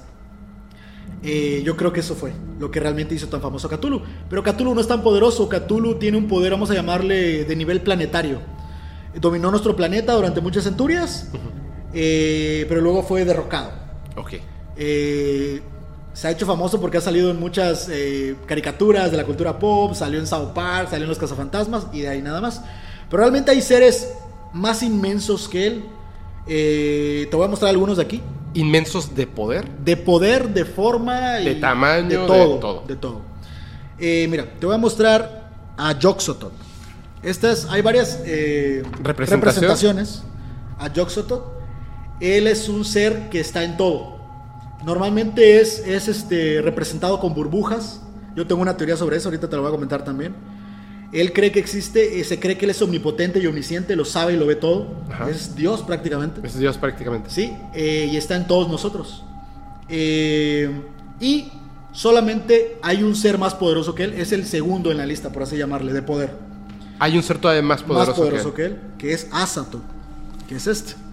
Es bien famoso, este sí. Es muy famoso. Asato es conocido como el motor del caos. Azatoth es la destrucción misma. A veces me preguntan en los videos y eso, ¿qué tan poderoso es Azatoth? Si lo comparo con tal dios, no puedes compararlo, porque Azatoth es destrucción. Azatoth no es que haya más fuerte, más débil. Azatoth es la destrucción. O sea, no puedes destruir a la destrucción. Claro. Él es el caos completo. Azatoth está dormido. Todos los otros dioses tratan de mantenerlo así, porque el día que despierte todo se acabó. De hecho, muy parecido a lo que hay, eh, no estoy, eh, no tengo tanto conocimiento sobre el tema, pero hay un dios de la cultura hindú, me parece, que mientras duerme crea la existencia. Así es. Algo es parecido, todo es lo mismo, mientras está dormido es que existe todo. Cuando despierte se acabó. Se acabó todo. Así es. Entonces lo mantienen dormido. Asato lo mantiene dormido con unos flautistas, otros seres Lovecraftianos que tocan para mantenerlo dormido. Y uno de los que se encarga de que él duerma es Nyarlathotep, que es este. Nyarlathotep es para mí el más aterrador de todos. Está padrísimo. Es el más aterrador y el más brutal de todos ellos, más que Cthulhu, más que Azathoth, más que Yoxotot. ¿Por qué? Porque Nyarlathotep tiene una obsesión con los humanos. Nyarlathotep les gusta cómo nos comportamos. Nyarlathotep es, eh, no sé si te gusta el anime, es como en Death Note, Ah. eh, cuando Shinigami le entrega la Death Note. Así es Nyarlathotep, te da un juguete para ver qué haces con él, para que te destruyas. Entonces, Nyarlathotep se le llama el caos reptante, pero también se le conoce como el ser de los mil rostros o de las mil máscaras. Se cree que Nyarlathotep ha existido en diferentes civilizaciones Ajá. y juega con nosotros a ver qué pasa. Tal vez fue o indujo a Hitler para a ver qué hacía, o le dio un empujón a Genghis Khan para que conquistara el mundo, y así con varios líderes. Pero no solo con grandes líderes, sino también ha hecho cosas muy pequeñas. Nyarlathotep podría ser, eh, no sé, la enfermera que causa caos en un hospital, o... Ahí tiene muchas formas. Nyarlathotep, de hecho, fue un faraón muy antiguo. Hay teorías que también lo relacionan con la cultura azteca, eh, con Huitzilopochtli. A ver, espérame, espérame, espérame, espérame. ¿Cómo que fue un faraón antiguo? Sí, una de sus tantos avatares que él ha tomado, Ajá. Eh, ha sido muchas cosas o ha estado al lado de muchos líderes y de muchos eh, dirigentes de la humanidad. Una de sus versiones de esos tantos avatares es la de un faraón, el faraón negro se llamaba. Pero, o sea, me refiero, ¿eso está escrito en los libros? Sí, ¿O, en o aparte libros. hay teorías al No, respecto? no, eso está escrito en ah, los ok, libros. ok, ok. Y ahí es donde la gente quiere tomar la ficción para relacionarlo con algún faraón de la historia. Y ahí es donde te digo que parte la línea entre lo que es real y lo que no. Es que, a ver, nada más quiero entender que, que lo que estabas comentando acerca del- de- del padre Sí. de, de Lovecraft, que le gusta, o sea, una de sus aficiones, los libros, Sí. y principalmente eran de religión, Sí. de culturas, y todas estas culturas y religiones como tal tienen algunos, algunas entidades Claro. que además, pues básicamente podrían ser, ¿me repites su nombre? Nyarlathotep. Nyarlathotep, Sí. básicamente. Básicamente sí. O sea, en la Hueste Infernal hay uno tal cual que lo que hace es, es esa vocecita que te hace actuar mal, que te empuja, solo para ver qué pasa. De hecho, yo suelo relacionar a Nyarlathotep para que la gente lo entienda como una especie de anticristo. Sí, sí, sí. Sí. Que es básicamente eso. Y eh, ahorita te voy a hablar igual de la teoría que relaciona a Nyarlathotep con todas estas cosas y con el mundo de la ciencia. Eh, pero solo para terminar, y ya para Sí, que- adelante, Esto adelante, era algo que no traía realmente anotado, pero ya que estamos tocando el tema me parece interesante. Vamos a dejar a Nyarlathotep en la banca un rato. Él eh, es el más aterrador porque le gusta jugar con los humanos. Ok. Y siempre que me preguntan cuál es el peor, yo creo que es Nyarlathotep. Su otro trabajo de Nyarlathotep, por el cual es muy importante, es que él es el avatar principal que mantiene dormido a Azathoth. Ajá. Entonces él, vamos a decir que lo cuida para que todo esté en orden y no despierte a Azathoth. ¿Cómo, cómo lo mantiene dormido? Con unos flautistas que Ah, vuelan alrededor de él y tocan unas sinfonías.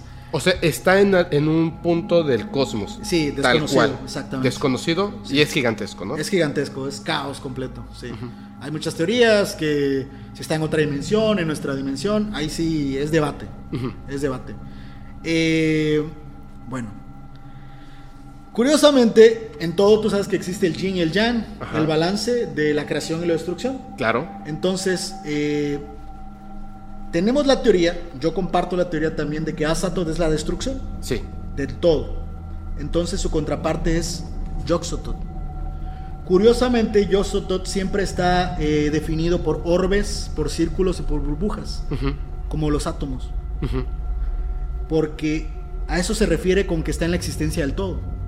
Yoxotot es la materia de todo lo que existe. Todo Es- lo que hay es Yoxotot. Es la creación. Es la creación. Si esto es la destrucción, Yoxotot es la creación.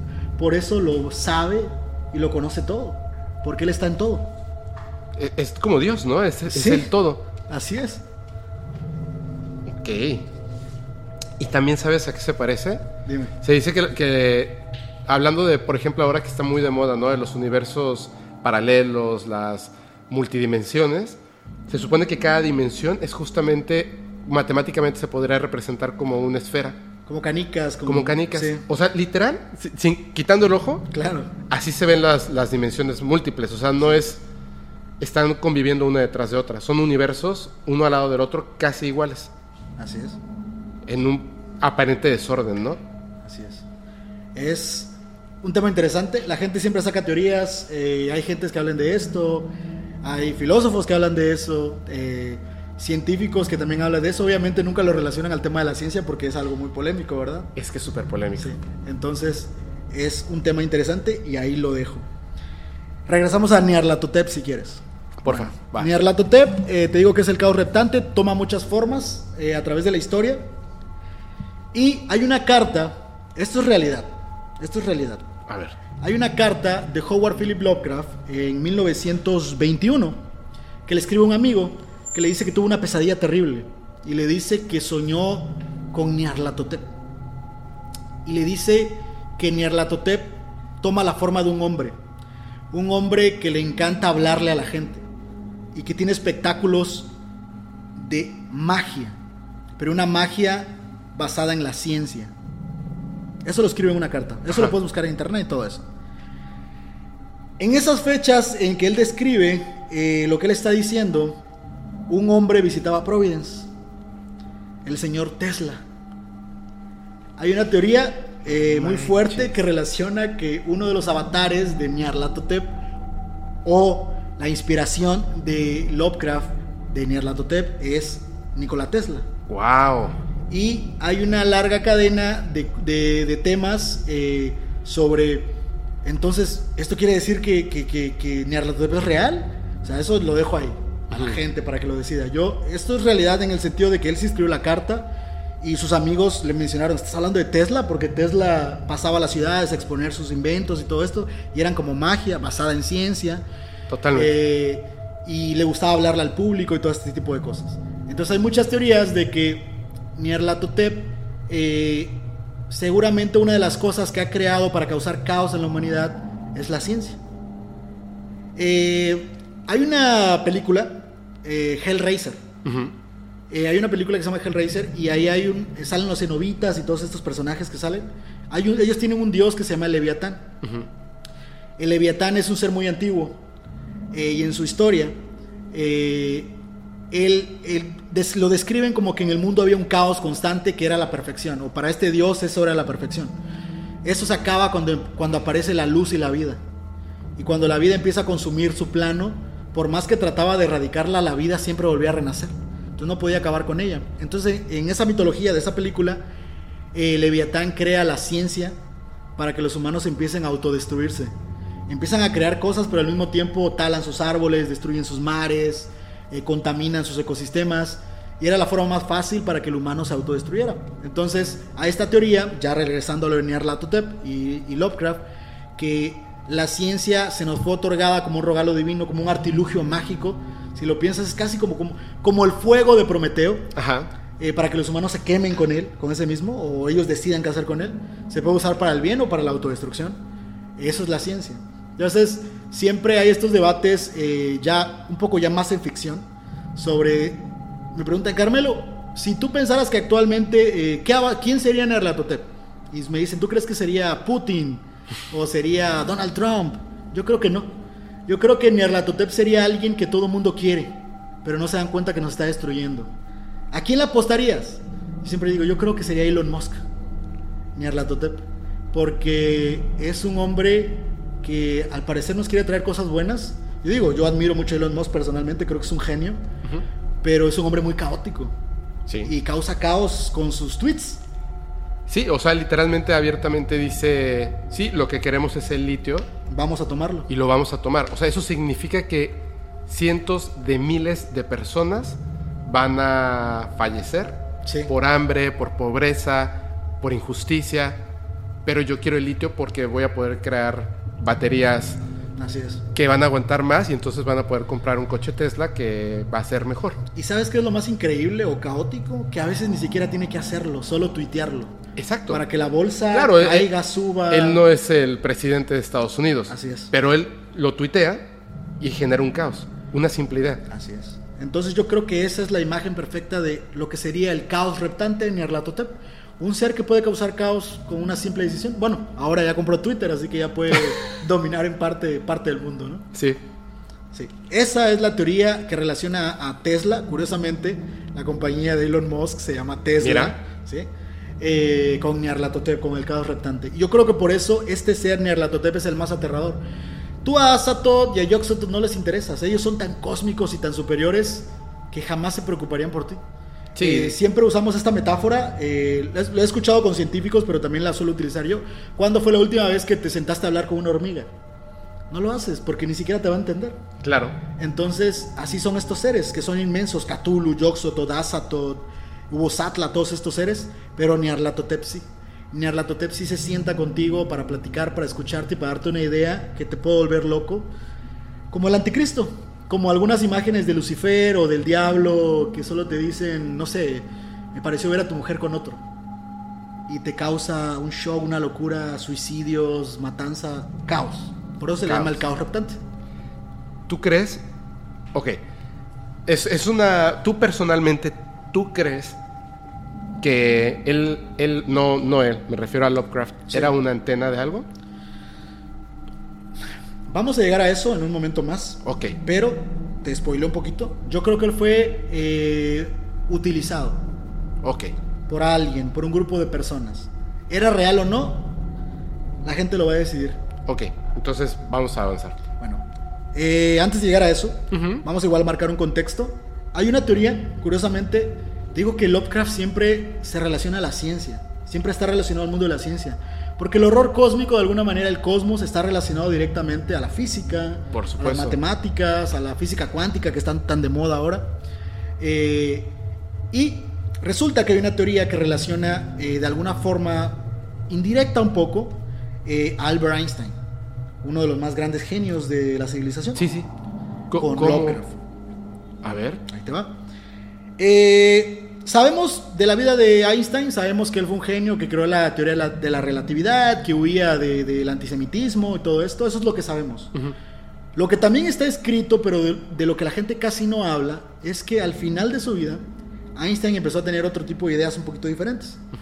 Empezó, él de joven, y cuando estuvo en su apogeo, él le tiró mucha carrilla a lo paranormal y a todo esto. Ujú. Hay registros de eso, pero también Sí. hay registros de que en sus últimos años escribió que quería conocer más sobre eso.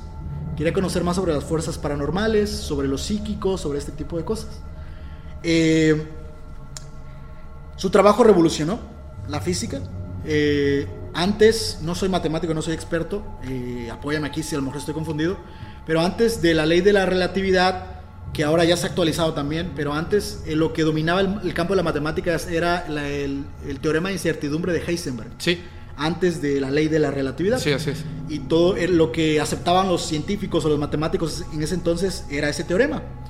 Cuando llega Einstein y habla de la relatividad, muchos se sacan de onda, es algo completamente nuevo. Hubieron matemáticos que lucharon en contra de eso. Hay quienes dijeron que plagió esas ideas y hay quienes decían que tenía que estar equivocado. Eh, y uno de sus grandes eh, oponentes era este señor que se apellidaba Ro- Rotterdam. Era un matemático que aseguraba que todo lo que decía eh, Einstein era patrañas. Y aseguraba que él no podía llegar a esas ecuaciones.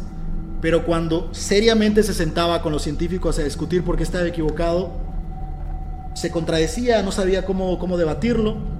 Este hombre también tenía otra pasión además de las matemáticas, Rotterdam, que era nuevamente el ocultismo. Siempre el ocultismo está presente en todos estos temas de horror cósmico. Yo creo que son por alguna razón. Fanatismo podría ser o coincidencia. No lo sabemos. Yo siempre digo que lo dejo ahí. Yo, yo creo que puede ser curiosidad, ¿no? También. Es que es- yo lo veo mucho en hombres y mujeres de ciencia. Lo primero que pierden es la religión y comienza después con el tiempo la curiosidad por las ciencias ocultas. Porque están como un paso, ¿no? Exactamente, exactamente. Y buscan siempre. Ellos, normalmente los científicos están, eh, desean buscar la verdad. Sí, claro. Y al principio se les complica pensar que la verdad puede estar en algo paranormal o inexplicable, ¿no? Pero entre más avanzan y más descubren, se van acercando que hay cosas que salen del control humano Así y es. van más allá. Así es. Que es también parte de lo que creo que pasó con Albert Einstein. Pero bueno, seguimos con este señor Reotendal. A ver. Eh, te digo que él refutaba el trabajo de Einstein, le tiraba mucha carrilla a su trabajo y él muere. El señor Rotterdam muere de- en una situación muy extraña. Nadie sabe exactamente si tú lo pones en Wikipedia, lo googleas. Unos te dicen una cosa, que un paro cardíaco, otros que quedó loco. La verdad es que no se sabe de qué murió este señor. Lo curioso es lo que él deja anotado en su último diario. Él muere sobre su escritorio escribiendo en su diario y él escribe eh, que Einstein estaba en lo cierto, que la ley de la relatividad era irrefutable, al menos para él. Él no lograba entender cómo es que un hombre que no era experto en mecánica cuántica había llegado a esos, a esos, a esos números, a esos cálculos. Entonces, pero debajo de esa anotación, estamos hablando que era un diario de un matemático, está escrito sus investigaciones, lo que está encontrando, sus últimas palabras, imagino que estaba en sufrimiento o él ya sabía que iba a morir, no lo sé. Eh, escribe que sí cree en la, de la relatividad, pero justo abajo de su diario escribe las siguientes palabras, y te las voy a leer, en español obviamente. Él, él escribe un pasaje que decía, no es en el espacio que conocemos, sino entre ellos, ya que ellos caminan serenos y primarios sin dimensiones e invisibles para nosotros. Muy filosófico, muy tétrico. Resulta que este, este pasaje fue escrito por un hombre que se llama el árabe loco, Abdul al-Hazret. En la mitología de Lovecraft es el creador del Necronomicon. Así es. Para la gente que no conoce al árabe loco, es un hombre que viajó por muchos lugares del mundo, se cree que en otros lugares fuera de este mundo, y trajo una serie de conocimientos y grimorios que los conjuntó en el, en el Necronomicon. Entonces es curioso que un hombre de ciencia, en sus últimas palabras, no solo le haya dado la razón a Einstein, eh, a lo que siempre lu- contra su enemigo con el que luchó toda su vida, sino que también sus últimas líneas fueran un pasaje del Necronomicon, de algo que escribía el árabe loco. Coincidencia podría ser, pero ahí está. ¿Te puedo pedir un favor? Sí, dime, dime. ¿Lo puedes volver a leer? Sí, las claro. últimas palabras. Él dice, no es en el espacio que conocemos, sino entre ellos, ya que ellos caminan serenos y primarios, sin dimensiones e invisibles para nosotros. Y quiero, si tú lo analizas, es un pasaje que es muy científico en realidad, porque habla de que eh, no es en el espacio que conocemos, sino entre ellos, como diciendo hay algo más entre estas dimensiones. Solo que no podemos verlo porque son dimensiones invisibles para nosotros. Entonces, es algo muy tétrico, muy paranormal, pero al mismo tiempo muy científico, muy matemático. Y eh, él muere, ¿no?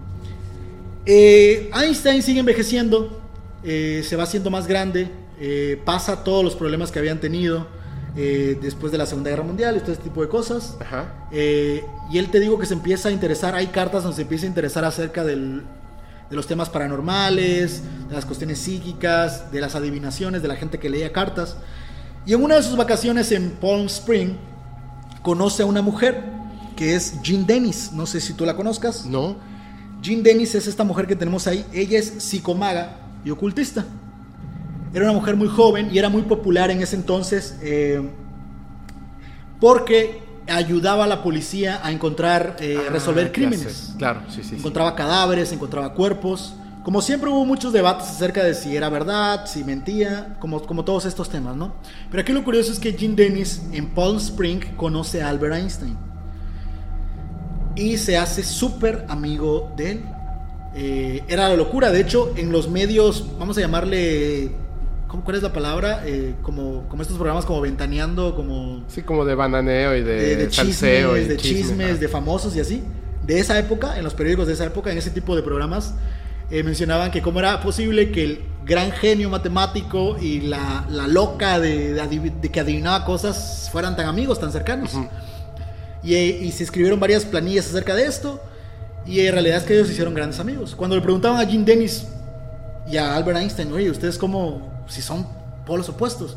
Albert Einstein le decía que él creía que ella sí tenía poderes. Le preguntaban por qué. Albert Einstein decía, yo de niño tenía pesadillas y ella me dijo exactamente las pesadillas que yo había tenido de niño. Eso era imposible que ella lo supiera. Y eh, cuando le preguntaban a ella, oye, ¿y cómo eres tan amigo de Einstein? Y ella decía, "Eh, es que él y yo tenemos poderes parecidos. Decía, solo que nuestros caminos fueron diferentes. Él lo hace a través de la ciencia y descubre cosas a través de la ciencia, a través de sus sueños, y yo, mis visiones que tengo para resolver crímenes es a través de los sueños. Entonces, parecerá algo muy distinto, pero era la misma cosa.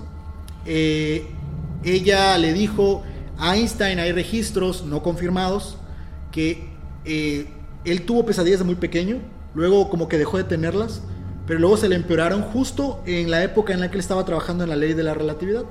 Entonces lo que Jim Dennis sostenía entre líneas es que él terminó estos cálculos matemáticos gracias a los sueños y las cosas que veía entre estas cosas.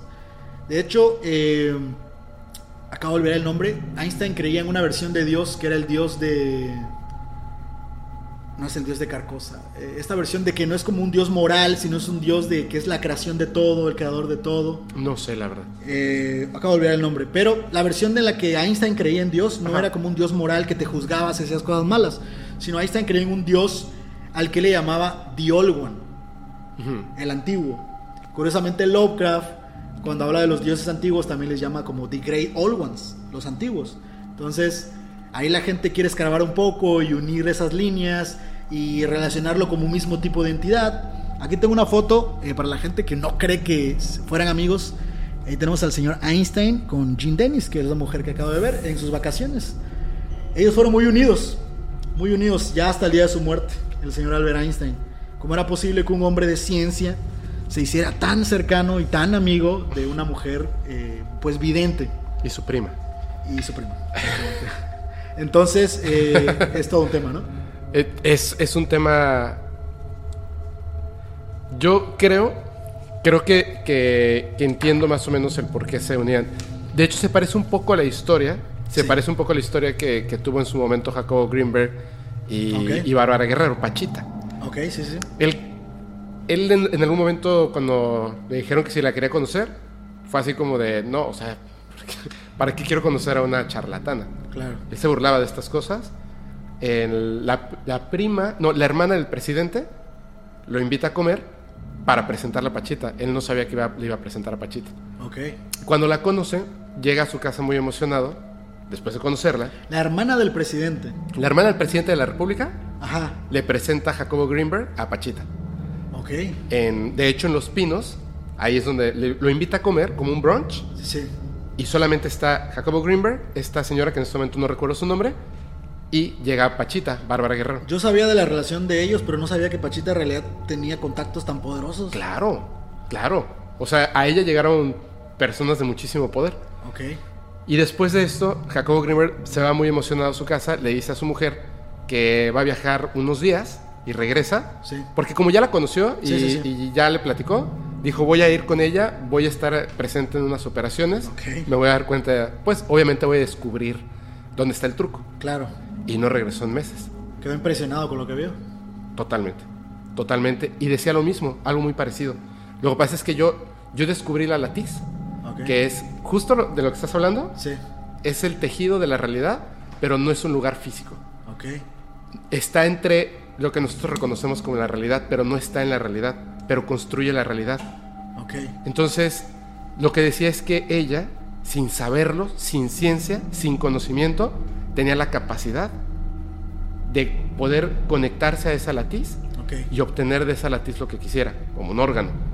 Y él, por medio de la ciencia, había logrado hacer eh, lo que ahora se le conoce como entrelazamiento cuántico. Eh, ¿Estás más o menos relacionado con el concepto? Si yo Más te lo menos. explico, está súper sencillo. sí. Toman dos partidas. Yo digo que es un hackeo de la realidad. Ok. Por eso es, dije en un principio, nos estamos pe- acercando peligrosamente al punto en que conciencia y conocimiento nos vamos a enterar de cosas que, que a lo mejor no quisiéramos habernos enterado. Toman dos partículas iguales, O ya la sabemos. o ya las sabemos, Pero no, pero no se ha hecho público.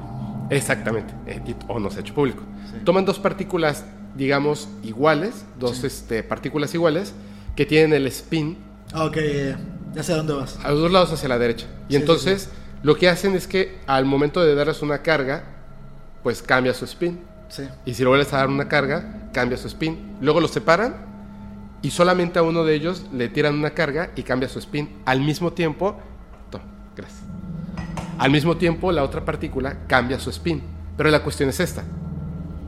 Si los alejan, digamos uno lo ponen en las islas, bueno, aquí en México, Ajá. y el otro lo ponen en China, y le cambian el spin, al mismo tiempo cambia. Lo que se dan cuenta es que la información de un de una partícula a otra no viaja por el espacio conocido para llevarle la información de cambia el spin. Ok. El cambio es inmediato, lo cual es imposible porque la información no puede moverse más rápida que la luz, ¿cierto? Sí. ¿Qué es lo que dicen? Es el entrelazamiento cuántico. Las partículas, no es que sea la misma partícula, porque nunca lo fue, Ok.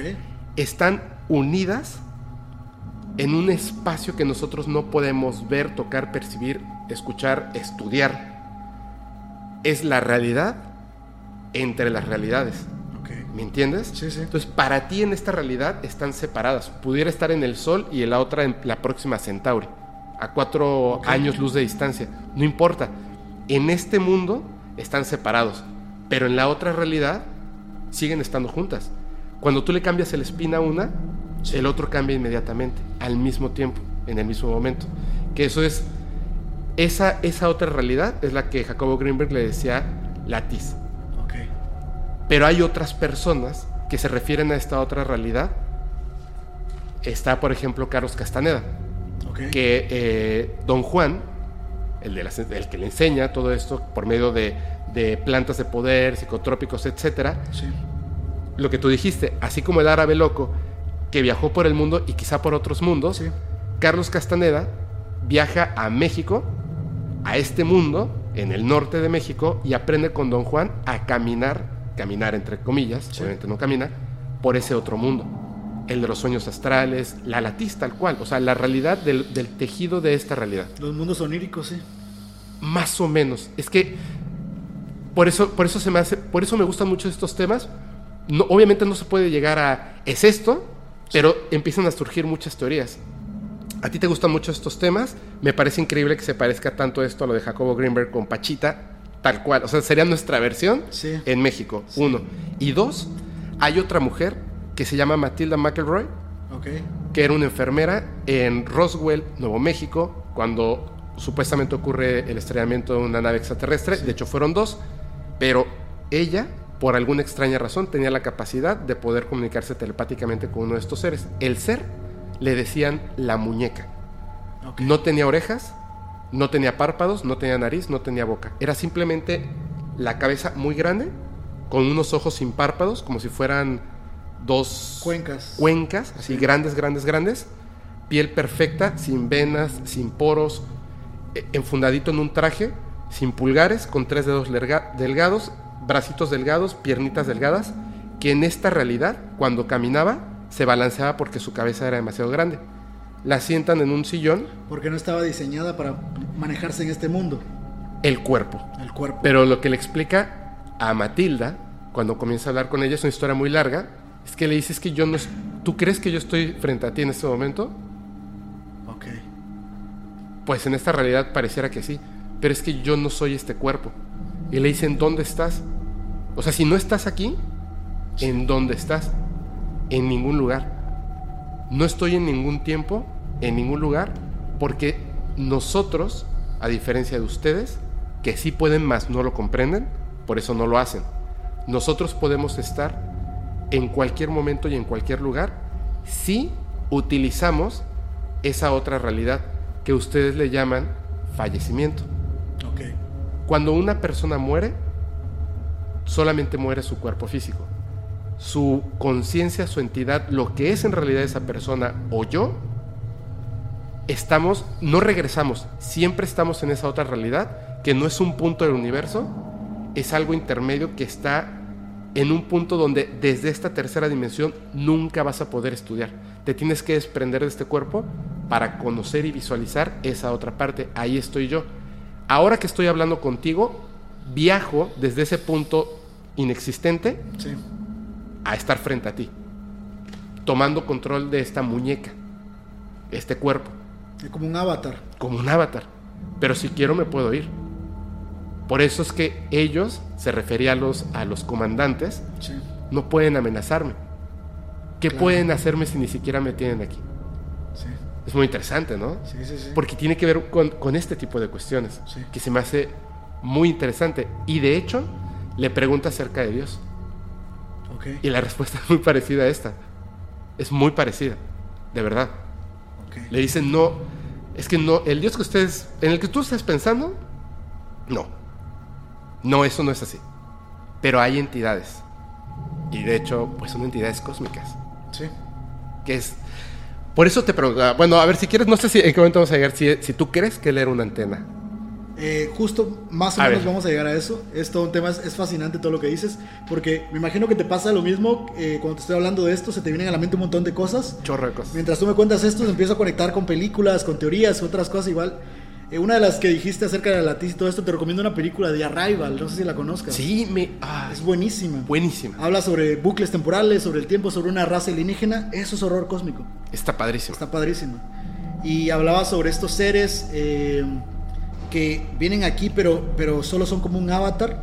Hay una teoría, a lo mejor es saliéndonos un poco el tema, pero, pero te lo quiero platicar. Sí, adelante. Sobre It, el payaso. Ajá. Mucha gente cree que It no es. eh, que It utiliza los fuegos fatuos para llevarse a la gente. No sé si cuando, cuando en la nueva película abre su boca. Sí, y están gente- ahí los tres. Y ve los fuegos fatuos y la gente se pierde ahí. Ajá. Yo tengo la teoría de que no es así, sino en realidad los fuegos fatuos son la entidad y utilizan a It para llevarse a la gente. ¿Sí me explico? El arma no son los fuegos fatuos, Es el arma es la entidad. Entonces lo que tú ves es una representación de él, un avatar para que tus ojos humanos puedan entenderlo y verlo y te puedan hipnotizar hacia él en forma de payaso o tu peor miedo o lo que sea Y te puedan atraer- consumir. y te puedan consumir. Porque si ves algo que... ¿Te acuerdas que él se alimenta en parte de tu miedo? Sí. Entonces necesita representarse en algo que te asuste o que te guste mucho, que te llame la atención. Si él se presentara aquí como fuegos fatos, tu mente no entendería lo que es. Exactamente. Entonces él necesita representar, rebajarse al nivel de la mentalidad humana.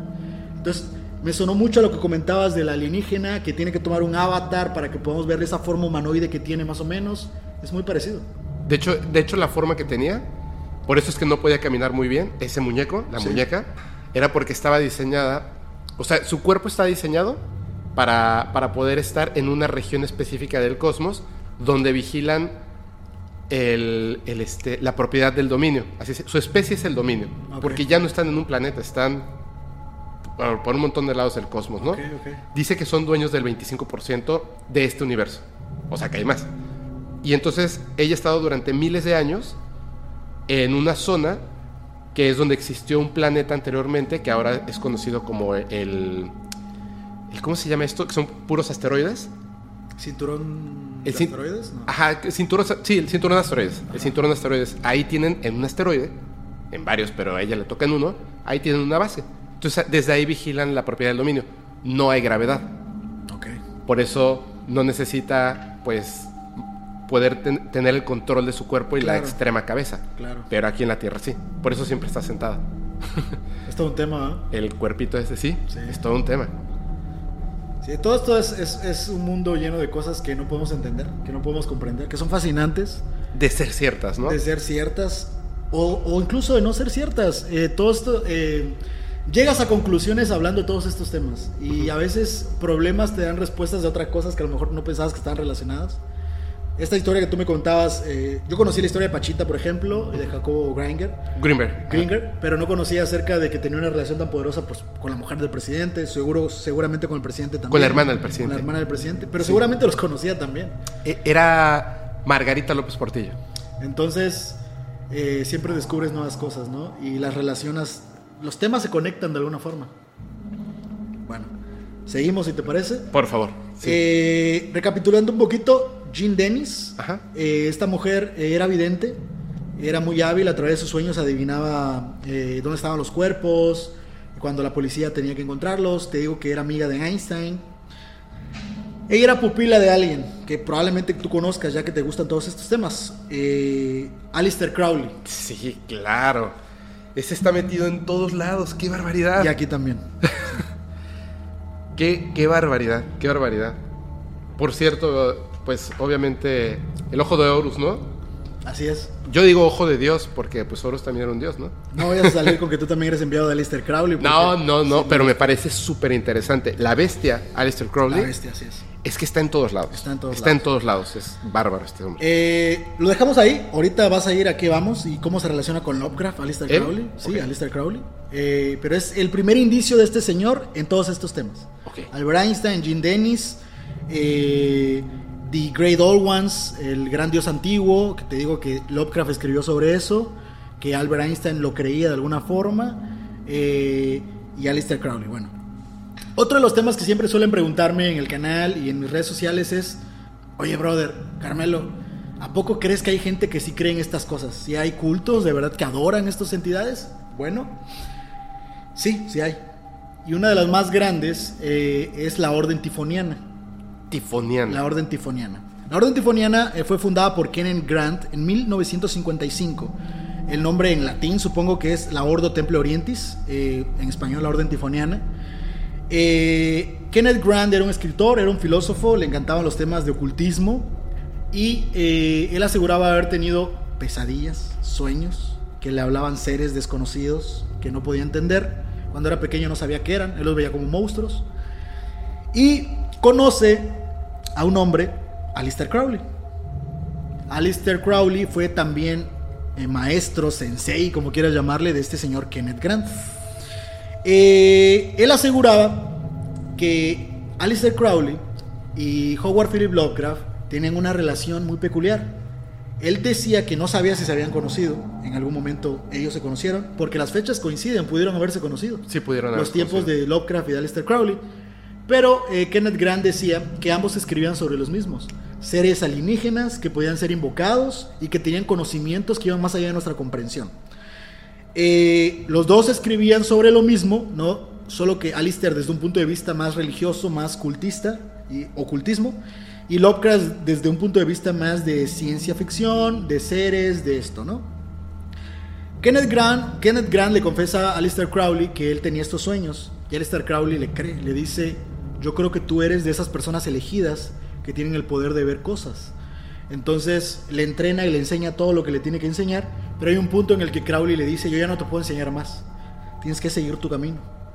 Entonces Grant eh, se separa de Crowley y es cuando fundan la Orden Tifoniana. Cuando tú te pones a investigar sobre la Orden Tifoniana vas a ver que ellos creen en dioses, Ajá. eh, alienígenas, eh, que no tienen el nombre de Yog-Sothoth, Azathoth, pero son básicamente lo mismo. Un creador, un motor del caos, uno que está en todos nosotros, un sacerdote alienígena que dominó la humanidad. Pareciera que solamente le cambió los nombres. Hasta casi casi pareciera un plagio de Lovecraft, ¿no? Eh, la orden tifoniana, además de, se basa básicamente en dos cosas. Una, adorar a estos seres. Eh, se describe como la mitad los escritos de Lovecraft y la, amistad, eh, la mitad de la orden telémica, que creo que estaba directamente relacionado con lo que adoraba Crowley. Y ellos tenían la idea de que se puede llegar a un conocimiento eh, cósmico A través de eh, hipnosis y los sueños. Aleister Crowley tenía una idea parecida, pero era un poco más brutal. Aleister Crowley que creía que podías llegar a estos mundos oníricos o a estas dimensiones eh, o a estos planos diferentes a través de la tortura física, que se te podía torturar hasta cierto nivel que podías llegar a estos planos, o a través de brebajes y drogas psicodélicas para poder viajar a estos mundos. Eran dos corrientes diferentes, la de Grant, hipnosis y sueños, y la versión de Crowley que era un poco más brutal. Pero vamos a quedarnos por el momento con la de Grant. ¿Sabes quién también hablaba de que podías llegar a través de la hipnosis y de los sueños a estos mundos oníricos? Howard Philip Lovecraft. Entonces, eh, Lovecraft tiene muchos relatos de mundos eh, a los que tú puedes ir y conocer y construir. Eh, hay muchos relatos de estos mundos oníricos Ajá. Eh, donde hay otros seres, donde te hablan, donde te dan conocimiento, donde te puedes mover entre dimensiones. Su mitología es vasta, hay muchísimos temas para hablar de eso. Eh, hay incluso hasta como guardianes de las dimensiones, eh, son los perros de Tíndalos. Los perros de Tíndalos son como cuando tú andas viajando entre dimensiones y no debes estar ahí. Los perros de Tíndalos son como monstruos que te devoran si te ven por ahí. Porque no deberías estar ahí, ¿no? Tú no perteneces a esos planos. Los perros de Tíndalos son seres que salen de, las zonas angulares, de las esquinas. Eh, y atraviesan hacia este mundo a través de, esos lugares. Eso Kenneth Grant también lo creía, eh, que era algo que también escribía Howard Philip Lovecraft. Todo cambiado de nombres, pero en la versión tifoniana. Eh, ellos también compartían otra ideología, eh, Lovecraft y Grant. Eh, ahí sí desconozco si Alistair Crowley también cree en eso, pero Grant sí. Y Lovecraft también habla de eso, que es un tema que seguramente tú conoces muy bien, que son los seres tulpa. Eh, Grant decía que el poder de la mente humana tenía un nivel eh, que se podía explotar, que si tú creías tanto una verdad, podrías llegar hasta materializar ciertas cosas. Sí, por supuesto. Entonces él decía que si muchas personas creían esta verdad, se podía hacer real. Hay una película que habla de esto, se llama The Empty Man. No sé si has tenido la oportunidad de verla. No, no la he visto. El hombre vacío. Eh, te resumo así rapidito. Eh, encuentran una entidad, muy Lovecraft, un tótem muy Lovecraftiano, y se lo llevan a, a- Bueno, eso te lo explican hasta el final, pero el caso es que hay como un culto que al parecer adora a este ser. Y este ser pues era una creación de las personas. Solo necesitaban ponerlo en un envase. Y ellos crean un ser tulpa para poder ponerlo en ese envase. Pero en toda la película se habla de cultos, se habla de seres cósmicos, se habla de horror cósmico, se habla de seres Lovecraftianos. Y siempre que la gente me pregunta, eh, ¿y los tulpa qué tienen que ver con Lovecraft? Bueno, vean esa película, The Empty Man. Regresando a esto. Entonces ellos creían que si mucha gente creía en la misma cosa se podía hacer real. Entonces hay estos debates entre, no sé, los dioses, por ejemplo, son, si tanta gente los adora, es prácticamente como crear un ser tulpa, ¿no? Que tantas personas creen en él que literalmente le dan energía. Y en el canal, en Cthulhu TV, tenemos la teoría de que nosotros le llamamos el nuevo horror cósmico. ¿Qué es el nuevo horror cósmico? Últimamente se han puesto muy de moda este tipo de fenómenos como los backrooms, como Slenderman, como eh, el hombre de los sueños, este hombre que todos sueñan. Sí, el de las el de cejotas. Igual el de la cara volteada. Exacto. Uy, ese está buenísimo. Entonces, eh, no- yo le llamo el nuevo horror cósmico porque como va relacionado con los Tulpa y con Lovecraft, digo, esto es como un tema de las creepypastas y los Slenderman y todo esto, es como una cuestión de niños. Muchos niños creen en eso, pero lo han convertido casi como en, en un coco. O sea, la gente lo cree tanto que hay niños que realmente creen que Slenderman se les va a aparecer y le tienen miedo eh, y ya ves que hay gente que segura que lo ha visto y ese tipo de cosas. Lovecraft también tenía esta idea, que si tú creías demasiado en algo, con el poder de la mente podías llegar a crearlo. Y sobre todo si es un grupo muy grande de Si personas, es un grupo ¿no? muy grande de personas, un culto, una secta que lo crea o que te lo hagan creer. Entonces, en eso, eso también comparte la orden tifoniana con Lovecraft. Eh, y es básicamente un culto, una religión que creía en seres Lovecraftianos. Te voy a, te voy a comentar algo. ¿Sí? Así. Voy a hacer aquí un, un- un paréntesis. Sí, sí, un paréntesis. El, este señor, Aleister Crowley, Sí. Este es Kenneth Grant. Kenneth Grant. Sí, de hecho, eh, ah, ya, bueno, ya hablamos de los dos en, en varios capítulos. Ahorita van a ver por, el por qué. Decía, bueno, decía una cosa muy importante Sí. hace un momento Carmelo, ¿no?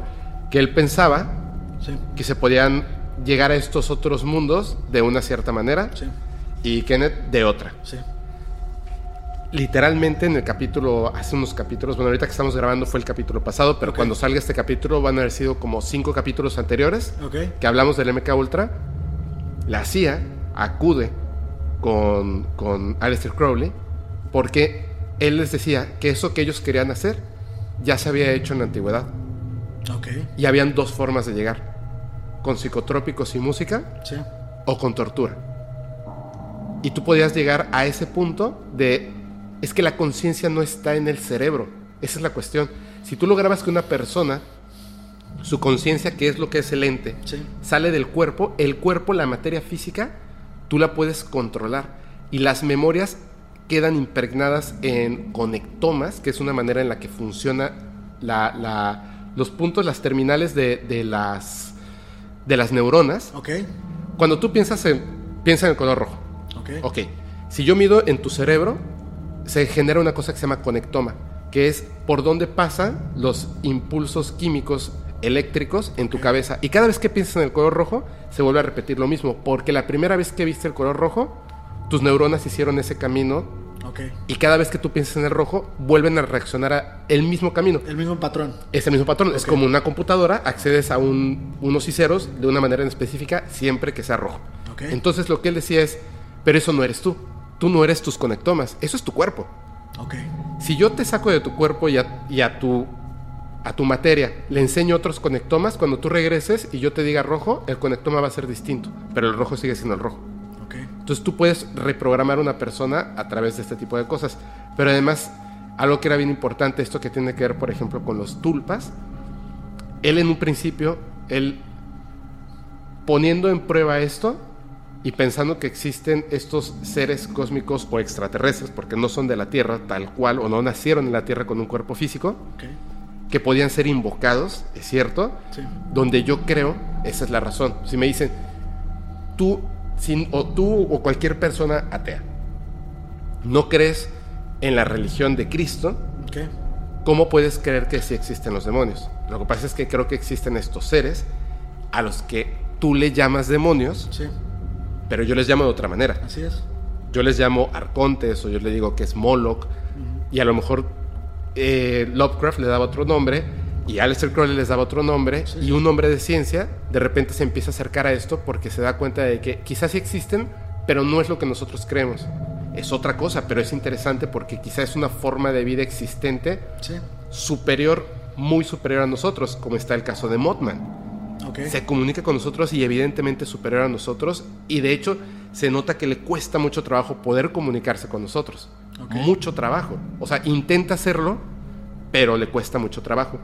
Y él invoca a uno de estos seres, Lam. Lam, sí. Lam. Si tú ves la representación de Lam, parece Eh, un extraterrestre, Sí, ¿cierto? sí, sí, sí. Pero es como un extraterrestre cósmico. sí. Y solamente podía estar en la realidad, en esta realidad, al ser invocado de ciertas maneras, y era muy pesada su energía.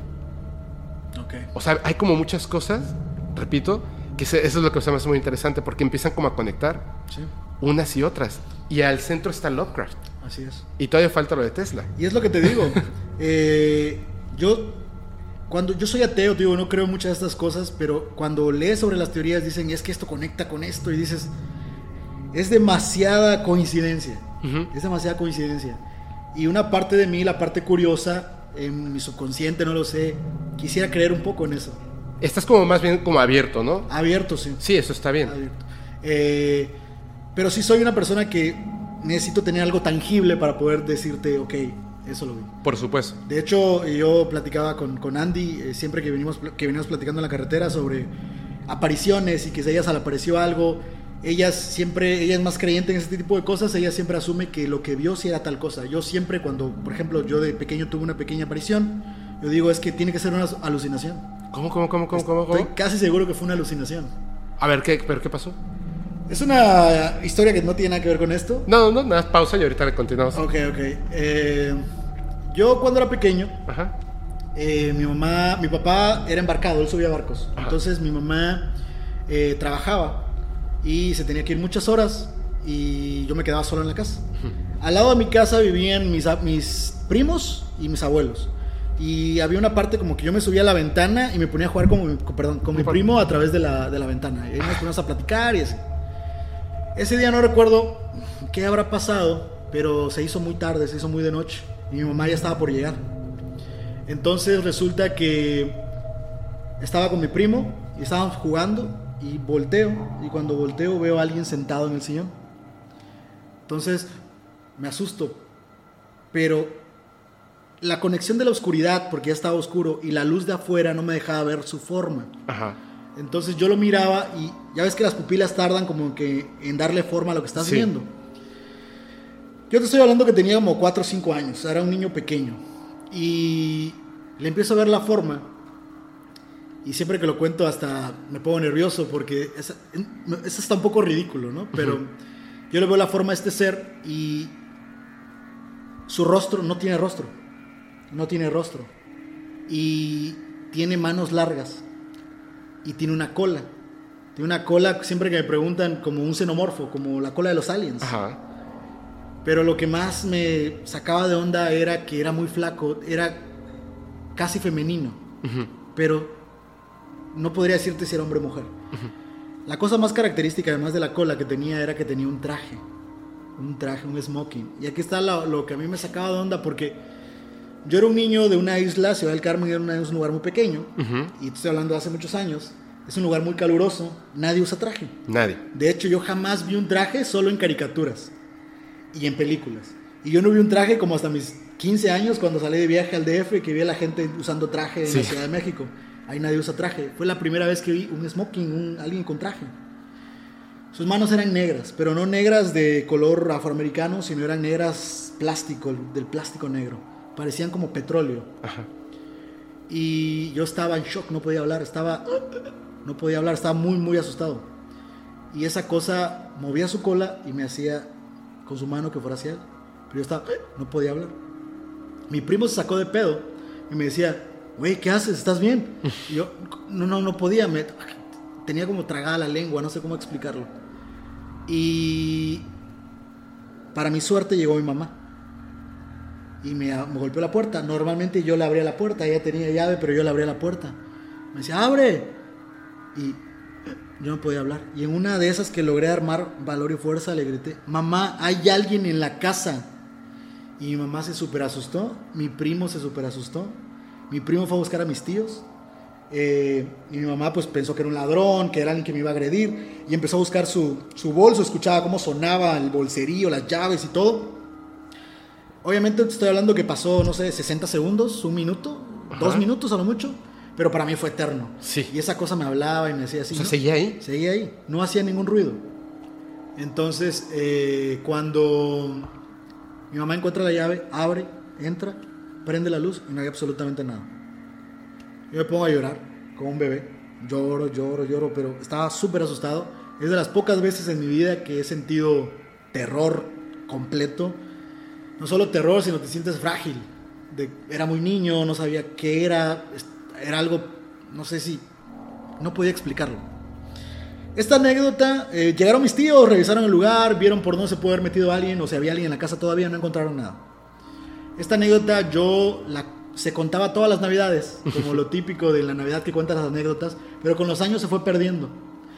Y ahora de grande, en alguna plática que tuve con Andy, con otros amigos, con mi hermano y otros, me preguntaban, ¿quién tiene anécdotas extrañas que nadie les cree? Y pues yo soy el ateo del grupo, ¿no? El escéptico. Y Digo, fíjate que yo tengo una, una anécdota extraña. Y se las cuento, pero ahora en mi versión de adulto, ya razonando mejor las cosas. Y me descríbelo. Y es ridículo, pero te lo voy a decir tal y como yo lo vi. Su cola era como de un xenomorfo.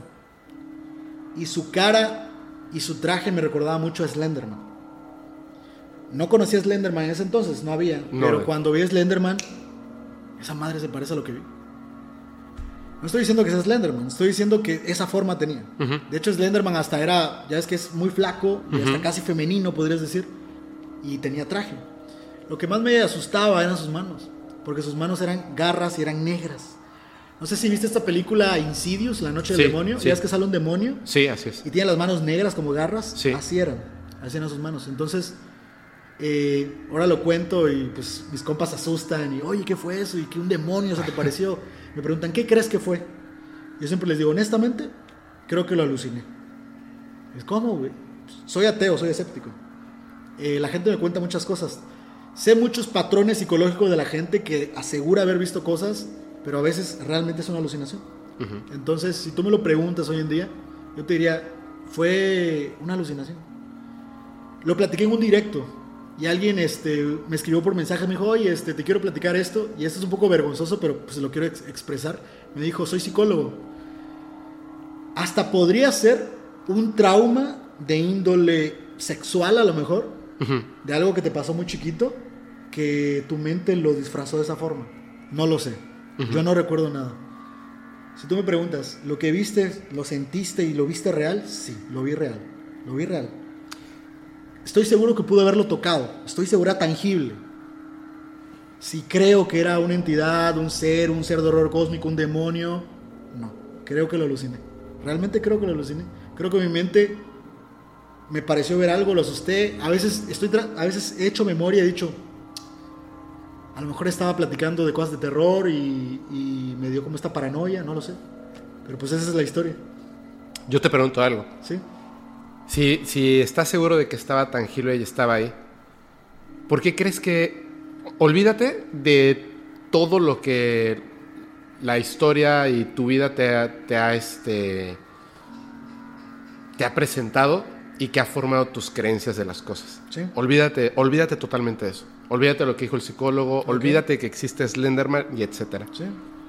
Si yo te dijera, por ejemplo, ¿estás seguro de que tu automóvil existe? Lo puedes recordar, ¿cierto? Sí, claro. ¿Estás seguro de que es tangible y estaba ahí? Sí, en ese momento no está ahí, Sí, ¿cierto? sí, cierto, cierto. Esto, pensando, olvídate de que si existen, no existen, que si hay este tipo de cosas o no, ¿era real o no? Respondiendo a tu pregunta, Sí. sí. Y te voy a decir una cosa.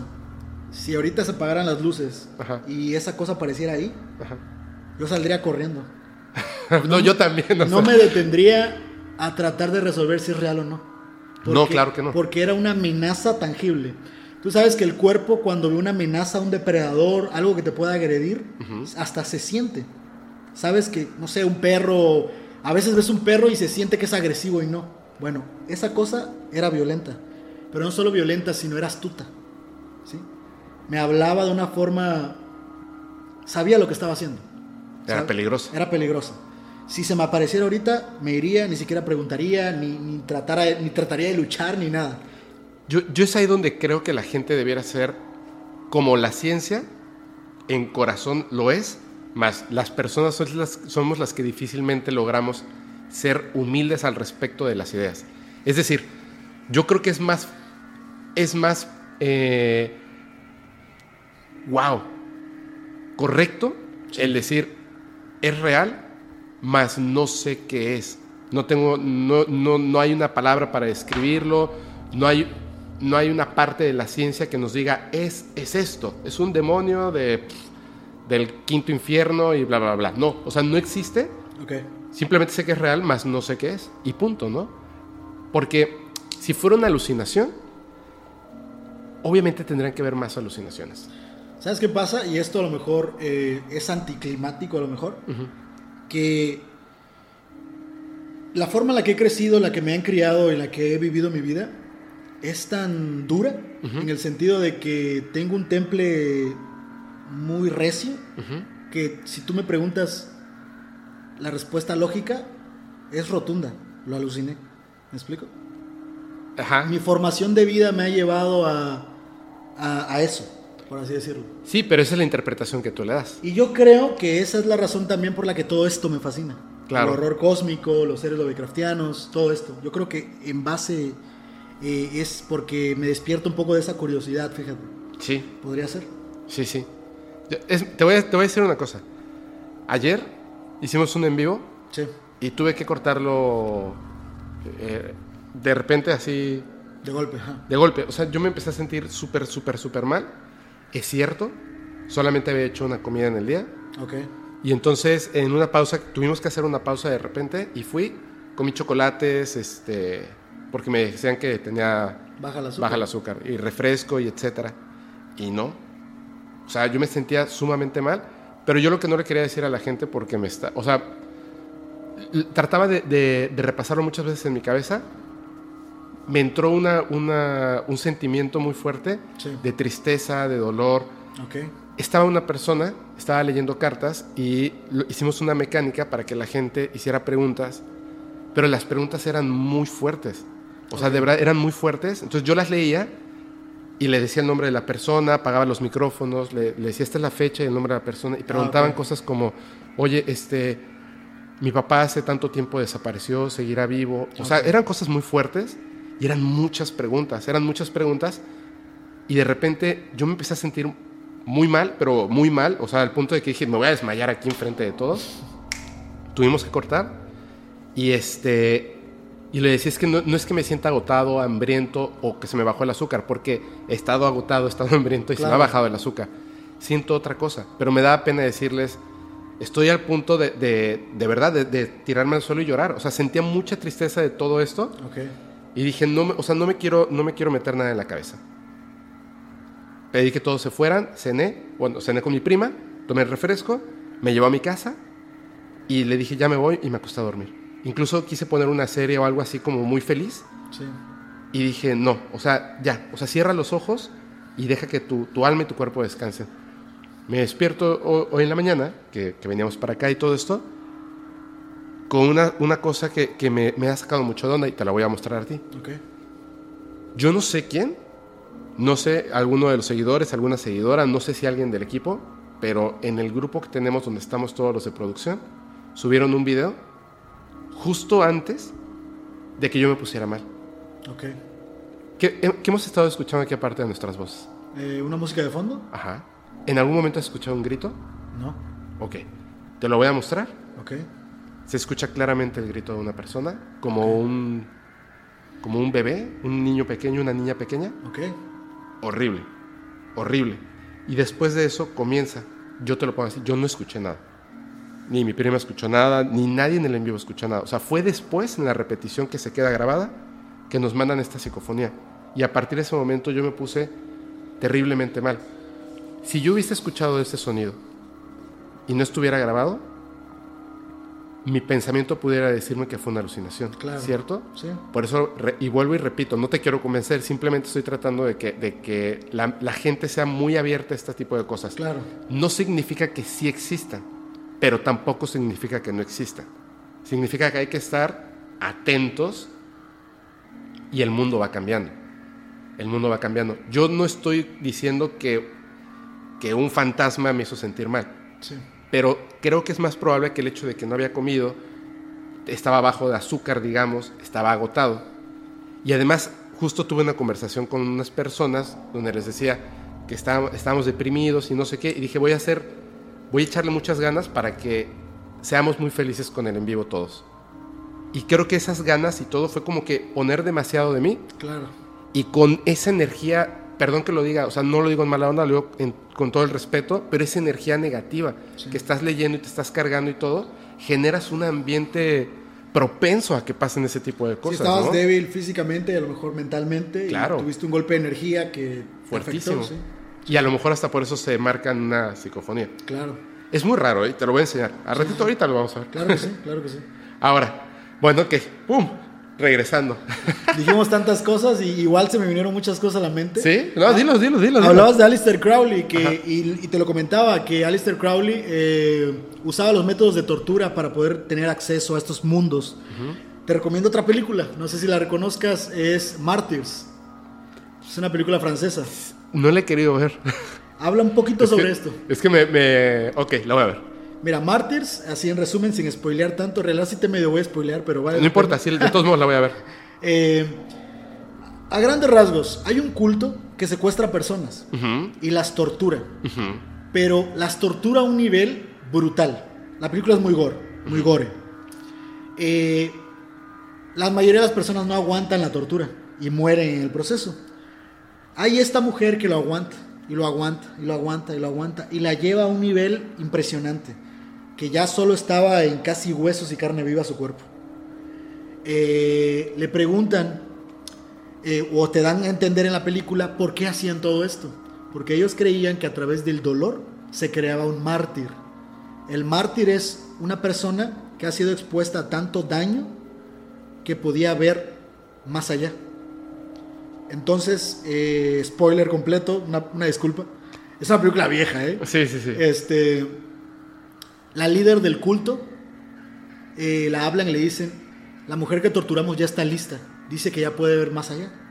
Va eh, con la mártir y la mártir le habla al oído. Y ella se queda impactada, la líder del culto. Y le dice a todos, háblalos a todos, a todos los del culto. Los van a hablar a todos y ella se está arreglando por como para dar la- el discurso de lo que vio y se suicida. ¿Qué, ¿Qué fue lo que el mártir vio? El mártir ya había muerto porque después de que dice se muere del dolor, ¿no? No lo sabemos. Eh, la pregunta es, ¿la líder del culto se suicidó porque le dijeron que era lo que había más allá y quería llegar cuanto antes? ¿O se suicidó porque se dio cuenta de que no había nada? Y ese es el vacío que te deja la película. Y es el tema relacionado a lo que mencionas de Alistair Crowley.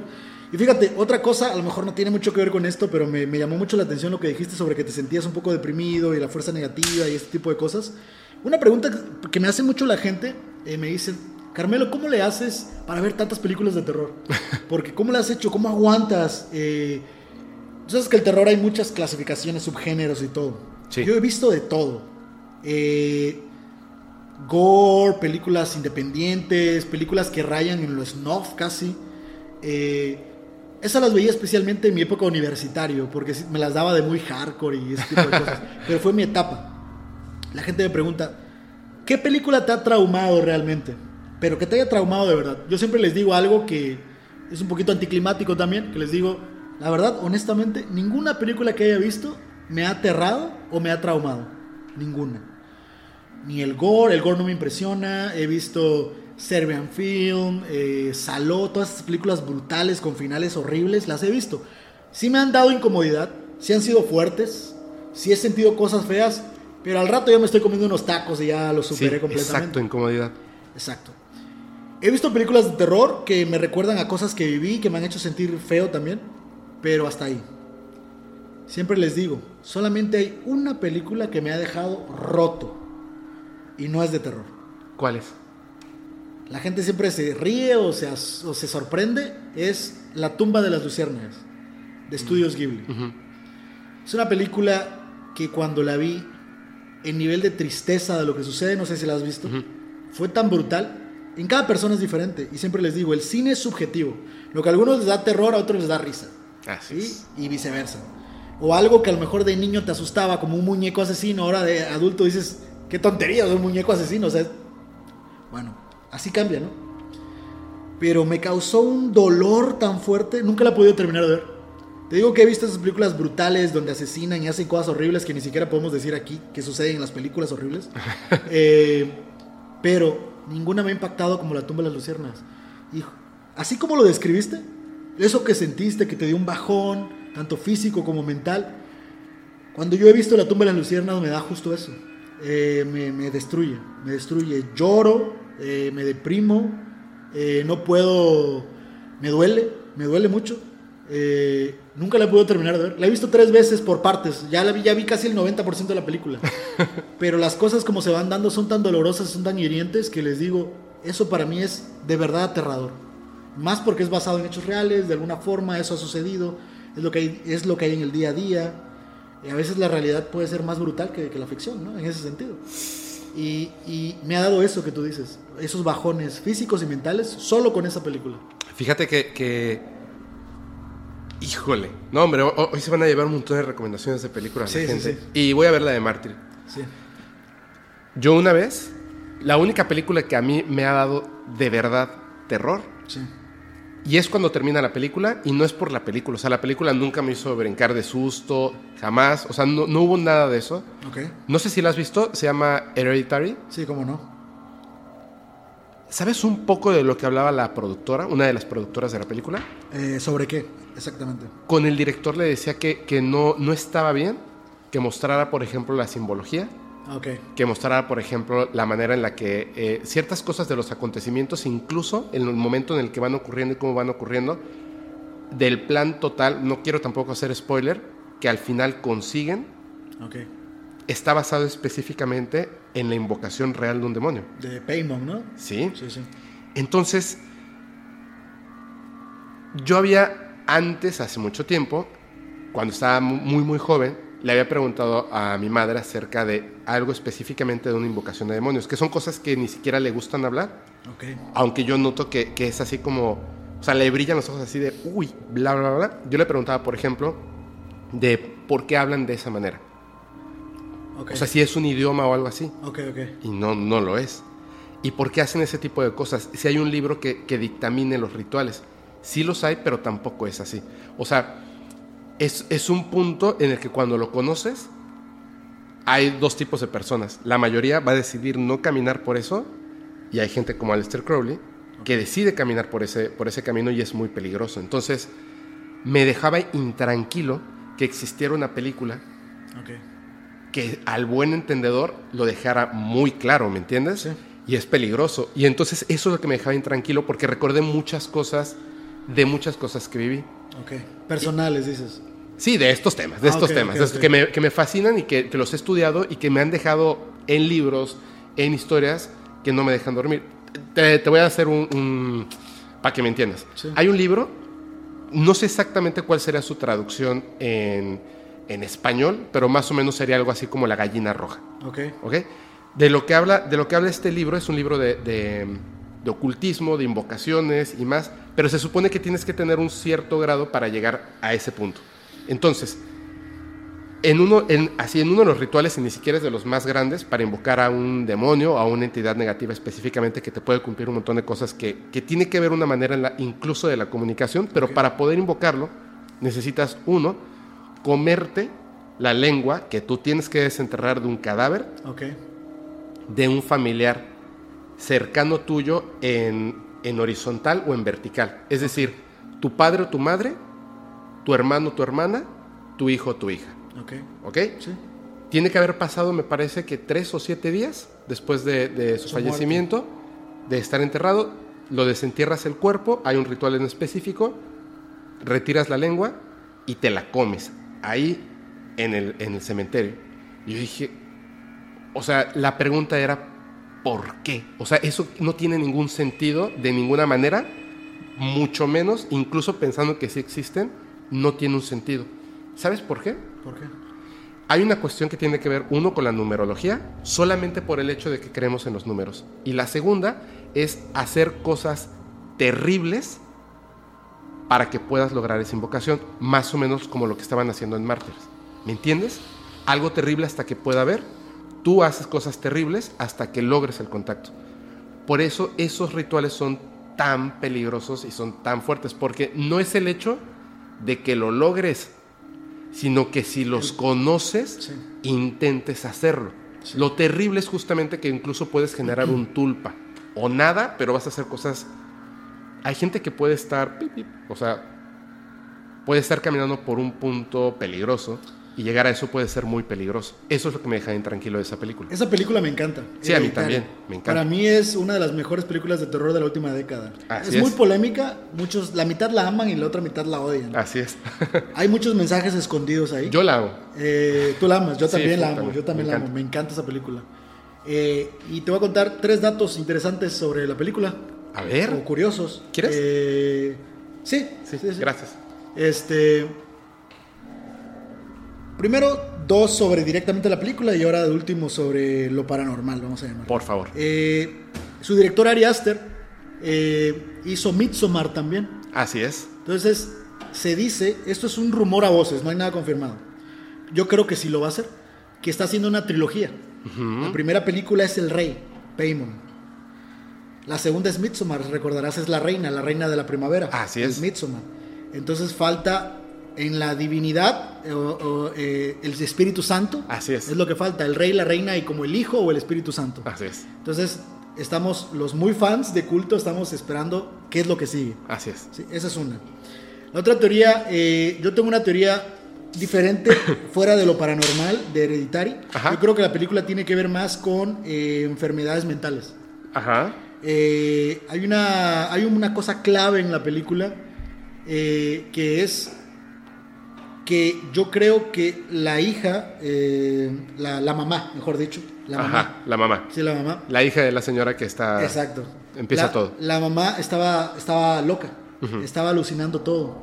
Y todo lo que ve es cómo se ve eh, el mundo a través de una enfermedad mental. Eh, Ese es, ese es un. por eso se llama hereditary, porque ella heredó la enfermedad de su madre y ahora el hijo también estaba viendo estas cosas. Y ahora su hijo heredó también la enfermedad. Y recordarás que su otra hija tenía una enfermedad degenerativa. Sí. Entonces ya tienen un problema en sus genes. Solo que a veces se desarrolla físicamente en lo estético y a veces en lo mental. Sí. Y hay una escena clave en la película. Ahorita exactamente no recuerdo el detalle, no vine preparado para eso, pero hay una escena clave donde ella asegura algo de unas botas. Ahorita no me acuerdo bien qué era. Pero ella dice, no, es que las botas, y, la- y ella no tenía puestas las botas. Y eso como está en una conversación, la gente lo pasa por alto. Ah. Pero ese es como la- la- el punto donde dices, ella está diciendo que tiene botas, pero no tiene nada puesto. Entonces ella está perdiendo la cordura. Pero, a ver, es que justamente eso es lo que a mí me gusta de- de- del buen cine. Sí. Del buen cine. Está la lectura que puedes tener de principio como espectador. Claro. Está la lectura de lo que dice el director, directora, productor, productora, Sí. que es lo que querían interpretar. Pero también está la lectura de las cosas, el subtexto, de lo que no se dice, pero está ahí. Hay una película excelente para este tema. Bueno, no este tema, no, no en esto, sino que se lee desde tres puntos distintos y me encanta. Es eh, El Árbol de la Vida. Con... eh, um, es de... Brad Pitt, ¿no? Sí, sí, sí, sí, sí. Esta película Terrence exper- Malick. experimental de... No experimental, es una cosa... Se la ve, sí. Es que hay una cosa, cuando la- hay una cosa bien importante. Él habla con un hombre Ajá. en el ático. Ok. Ese es un hombre de más de dos metros y medio que se tiene que doblar, Ok. totalmente oscuro, y solamente te lo sueltan en la película dos veces y nunca te dicen por qué. Y no tiene nada que ver con toda la película. Ok. Nada. ¿Qué es lo que significa? Lo, no entendí ahí. Nunca lo ha dicho Terrence Malick. Ok. Eh, el guionista dice, o sea, hay como muchas cosas, porque el guionista es Terrence Malick, pero hay una persona que le ayudó con ciertos detalles. Dice que se lo pregunta y, y le dice que es muy importante, pero no le dice qué es. Ok. Entonces, empieza, empiezas a tener como que un montón de cosas. Yo, desde mi punto de vista, Sí. significa, como esa cosa que tuviste cuando estabas niño, Ok. Me, me parece que es una representación de ese mundo que ahí está, que de repente nos puede cambiar en un momento la vida hacia una cosa u otra y es como un detalle de algo, un parpadeo extraño de algo que pasó en el mundo, ¿me entiendes? Sí. Porque si recordarás la historia comienza cuando dice, bueno, todo comienza desde el principio y literal desde la primera célula, ¿no? O sea, el primer este, ser vivo en la Tierra. Sí, sí. O sea, literal, Así, hasta llegar a eso. E- Es, bueno, a mí me, me fascina esa película, me parece ¿Puedes muy buena. creer que de todos los cinéfilos que he conocido en mi vida y toda la gente que ha hablado de cine y de toda la gente que... Eres la primera persona que conozco que vio esa película? Y la vi dos veces seguidas, la terminé de ver y dije, no entendí nada y me fascinó, la tengo que volver a ver. Nosotros la vimos, ¿te acuerdas? Y nunca he escuchado a ningún otro cinéfilo hablar de esa película. De hecho, tiene muchos Está años bueno, que la ¿no? vi. Es muy extraña, pero Sí. es... Te viajas, te tripeas. Te tripeas. Esas películas súper tripeadoras. Súper tripeador. Sí. La última cosa que te quería decir, porque Sí, por favor. mencionaste acerca del ocultismo y cuando estás dispuesto a hacer cosas terribles eh, para lograr algo, ¿no? Eh, en Hereditary también se habla un poco de eso y es algo que también se ve en la película Annabelle. Eh, no sé en qué mitologías, supongo que tú sabrás más sobre esto. eh, el peor acto que se puede cometer en el mundo físico es el acto de una madre entregando un hijo. Es la cosa más brutal. Entonces, eh, se entiende que los ritos más poderosos eh, siempre tienen este, este acto. Como a Moloch. En este, en Hereditary, no solamente eh, la abuela entrega a toda su familia prácticamente, sino también ella, sin darse cuenta, estaba entregando a su hijo. Así es. Eso también lo vemos en Annabelle. Así es. Cuando estás todo, todo este proceso de que el demonio se quiere robar a- al bebé y todo esto, hay una escena donde ella golpea la muñeca. Hay un guion que nunca salió sobre Annabelle. La película era muy fuerte y la necesitaban hacer más vendible. Ajá. Entonces la película termina que cuando ella agarra la muñeca y la revienta en el suelo, en realidad revienta a su bebé. El demonio manipula a la mujer para que cometa el acto, que es como en teoría el demonio actúa. Te hace creer que ves cosas y que haces cosas, pero estás haciendo otras cosas.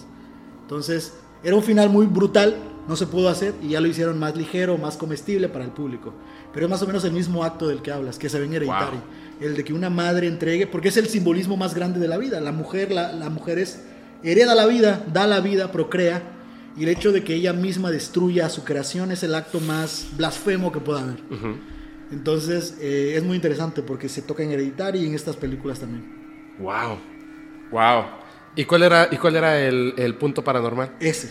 Que, Ah, que en muchos ritos eh, brutales de diferentes religiones se hace eso, que una madre entregar a su hijo es el acto más, más fuerte. O sea, quieres algo muy grande a cambio, necesitas hacer algo brutal a cambio. Sí. Sería eso. Wow, qué fuerte. Hay como unas dos, tres cositas que, va a tener que, que que vamos a tener que censurar. Sí, sí, se, me, se me salió a mí algo, ya te hace rato otro. Pero no pasa nada. No pasa no nada. Pasa nada. El A poder ver, de la edición. El poder de la Es edición. correcto. bueno, platicábamos sobre Alistair Crowley, platicábamos sobre Lovecraft, platicábamos sobre, sobre eh, la religión tifoniana. Ajá. Eh, ya mencionamos a Alistair Crowley con Einstein, si te acordarás, Ujú. que tenía su pupila Jean Dennis. Ya mencionamos a Alistair Crowley con Kenneth Grant. Bueno, te traigo la última teoría sobre estos temas, A ver. eh, que viene directamente con su esposa, Sonia Green. Es una teoría tétrica, pero al mismo tiempo muy triste. Eh, Lovecraft nunca tuvo amor en su vida. Eh, si es que su madre lo torturó, pues eso salió mal. Su padre lo perdió muy pequeño, eso también salió mal. No hubo amor en su infancia. Fue un hombre muy solitario, que no tuvo amor en su adolescencia, hasta que conoce a Sonia Green. Incluso podríamos decir que si no se dio nada con Robert Barlow, en caso de que él sí fuera homosexual, él se lo negó, entonces eso tampoco se dio. Sí, exacto. Entonces, el único vestigio de amor que, que Lovecraft tuvo sería Sonia Green. Ella es, esta mujer es Sonia Green. Te traigo una foto de ella. Vale. Y aquí tenemos una foto de ellos dos juntos. De Lovecraft y su esposa Sonia Green. Wow.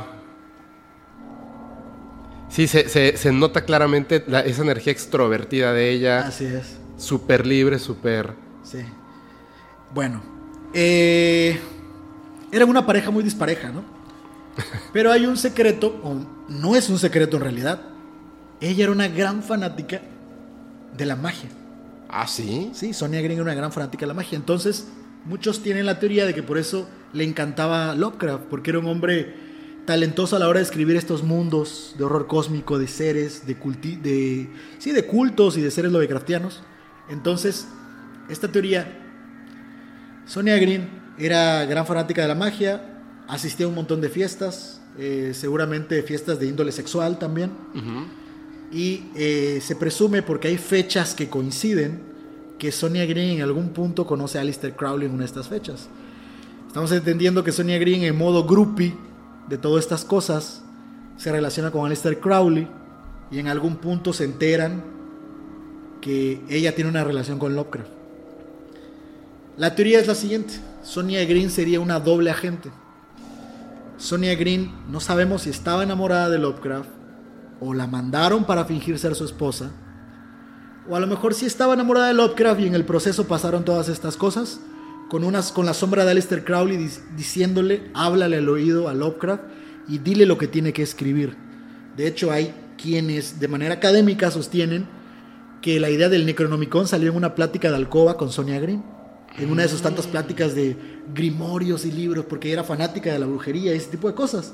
Entonces, se cree que de ahí nació todo este rollo del Necronomicon y del, de- del poder y del ocultismo. Y también esta es la época o la temporada en la que Lovecraft explota y empieza a crear seres de inmenso poder y seres... La teoría dice esa, que Sonia Green era una doble agente que en realidad por Alistair Crowley manipuló a Lovecraft para que él escribiera sobre todas estas cosas y el mundo lo conociera. Entonces, tú hace rato me preguntabas, ¿tú crees que era una antena? Yo creo que fue alguien que fue utilizado. Tal vez te podría ceder que a lo mejor él tenía una gran imaginación y creó en parte estas cosas, solo necesitaba un empujón de alguien más. Y ese empujón se lo da Sonia Green a través de Alistair Crowley. Y eso sería muy triste. Pero ¿cuál sería el interés de Aleister Crowley de que, de que invente algo y lo escriba? Que Alistair Crowley, según Kenneth Grant y toda esta gente, consideraban a Lovecraft el enviado, el Mesías, el conocedor, el otro que estaba a la altura como, como Crowley. Por eso, pero a ver, si en la teoría, en lugar de que sea una antena, directamente él sea una antena, Aleister Crowley está mandando a Sonia Sí. para que lo estimule a hacerlo, que de hecho el, el detalle que sería muy claro de esto, de esta teoría, es el hecho de que él no quiso como decir, esto lo escribí yo, yo lo inventé, sino de más bien lo traduje de un árabe loco, ¿cierto? El Necronomicon. Es que en realidad él le hicieron creer que eran sus ideas. Eso es lo que trato de decirte. Ajá, ok. A él le hicieron creer que eran sus ideas. Y él estaba creyendo. Tú sabes que eh, la dulce palabra de tu mujer hablándote en la alcoba te da. prácticamente te controla, por así decirlo, ¿no? Entonces, él empieza a escribir acerca de estos temas en base a lo que Sonia Green le decía. Oye, ¿por qué no escribes de esto? Oye, ¿qué opinas de esto? Y Lovecraft empieza a escribir. Tal vez no era una antena, sino era más como el escritor, el que escribía la bitácora de lo que Alistair Crowley. Alistair Crowley también sabía que a estas alturas ya estaba muy quemado por muchas personas y que Ajá. muchas de las cosas eran rechazadas. Pero ¿qué tal si se lo dejamos ir a la gente a través de un escritor famoso? ¿Sí? En ese momento no despegaría, pero despegaría después. Y hoy en día estamos hablando de estas cosas eh, porque pues Lovecraft alcanzó niveles de, de fama increíble. Vu- vuelvo a preguntar, ¿sí? ¿cuál sería el interés de Aleister Crowley de hacer famoso algo? Quería que el mundo compartiera esos mismos ideales y que conociera esos secretos prohibidos. ¿Porque es real? Porque es real, según él. ¿sí? Según él. ¿sí? O sea, tanto para hacer algo así, es interesante, ¿no? La teoría está ahí. Es una muy buena teoría. Y la teoría está ahí. Y es curioso, porque justamente coincide en la época en la que Lovecraft explotó con todas estas ideas, fue la época en la que estuvo casado con, con Sonia Green. Entonces, podría coincidir. Solo necesitamos eh, asegurar que Alistair Crowley haya hecho eso. Lo que sí sabemos es que, y lo que sí está confirmado es que Sonia era fanática de todo lo que era la brujería, la magia, que ella iba a fiestas de índole sexual. Alistair Crowley organizaba muchas de esas fiestas y orgías en Nueva York. Entonces muy probablemente se conocieron en algún punto. Lo demás es decisión de la gente creerlo, ¿no? ¿Tú qué crees? Yo creo que puede ser. Que puede ser. Eh, te doy mi opinión honesta, honesta. Sí, por favor. Yo no, yo no sé si lo que Alistair Crowley es real. Pero yo creo que sí podría ser real que Alistair Crowley le hubiera lavado el cerebro a Sonia Grimm para, para dárselo a Lovecraft. Eso sí lo creo. ¿Tú no crees que lo de Aleister Crowley era real? Sí, las cosas en las que él creía no, no sé hasta qué punto podría ser real. Claro, Sí. claro. ¿Te cuento algo? Dime. Y, y de hecho voy a poner el audio. Sí, sí, sí. O sea, no lo voy a poner en este momento porque está en mi celular. De hecho, sí lo puedo poner. Sí lo puedo poner. Sí, me traes el cable y te lo voy a poner el audio mientras te voy a platicar. Ok, ok. ¿Tú em, sabes algo de Saint Germain? No. Ok. Te voy a... Ya lo conté, lo conté en un Twitch, así que no pasa nada, lo voy a contar otra vez. Ok. Porque además la gente ya vio esta... ¿Conoces a Marcelo Larín? No, no, Del no. conocimiento prohibido. No. Ok, él, él es un... No, no. A- ahorita terminando, Sí. te voy a mostrar el audio. Aparte, ni siquiera tengo mi celular yo aquí. No sé ni dónde está mi celular. Ah, eso sí. Sí te voy a enseñar el audio. Ok. Lo vamos a escuchar todos. Y ya lo ponemos muy bien. Em, fui a Colombia. Ok. Yo quería conocer a unas personas Ok.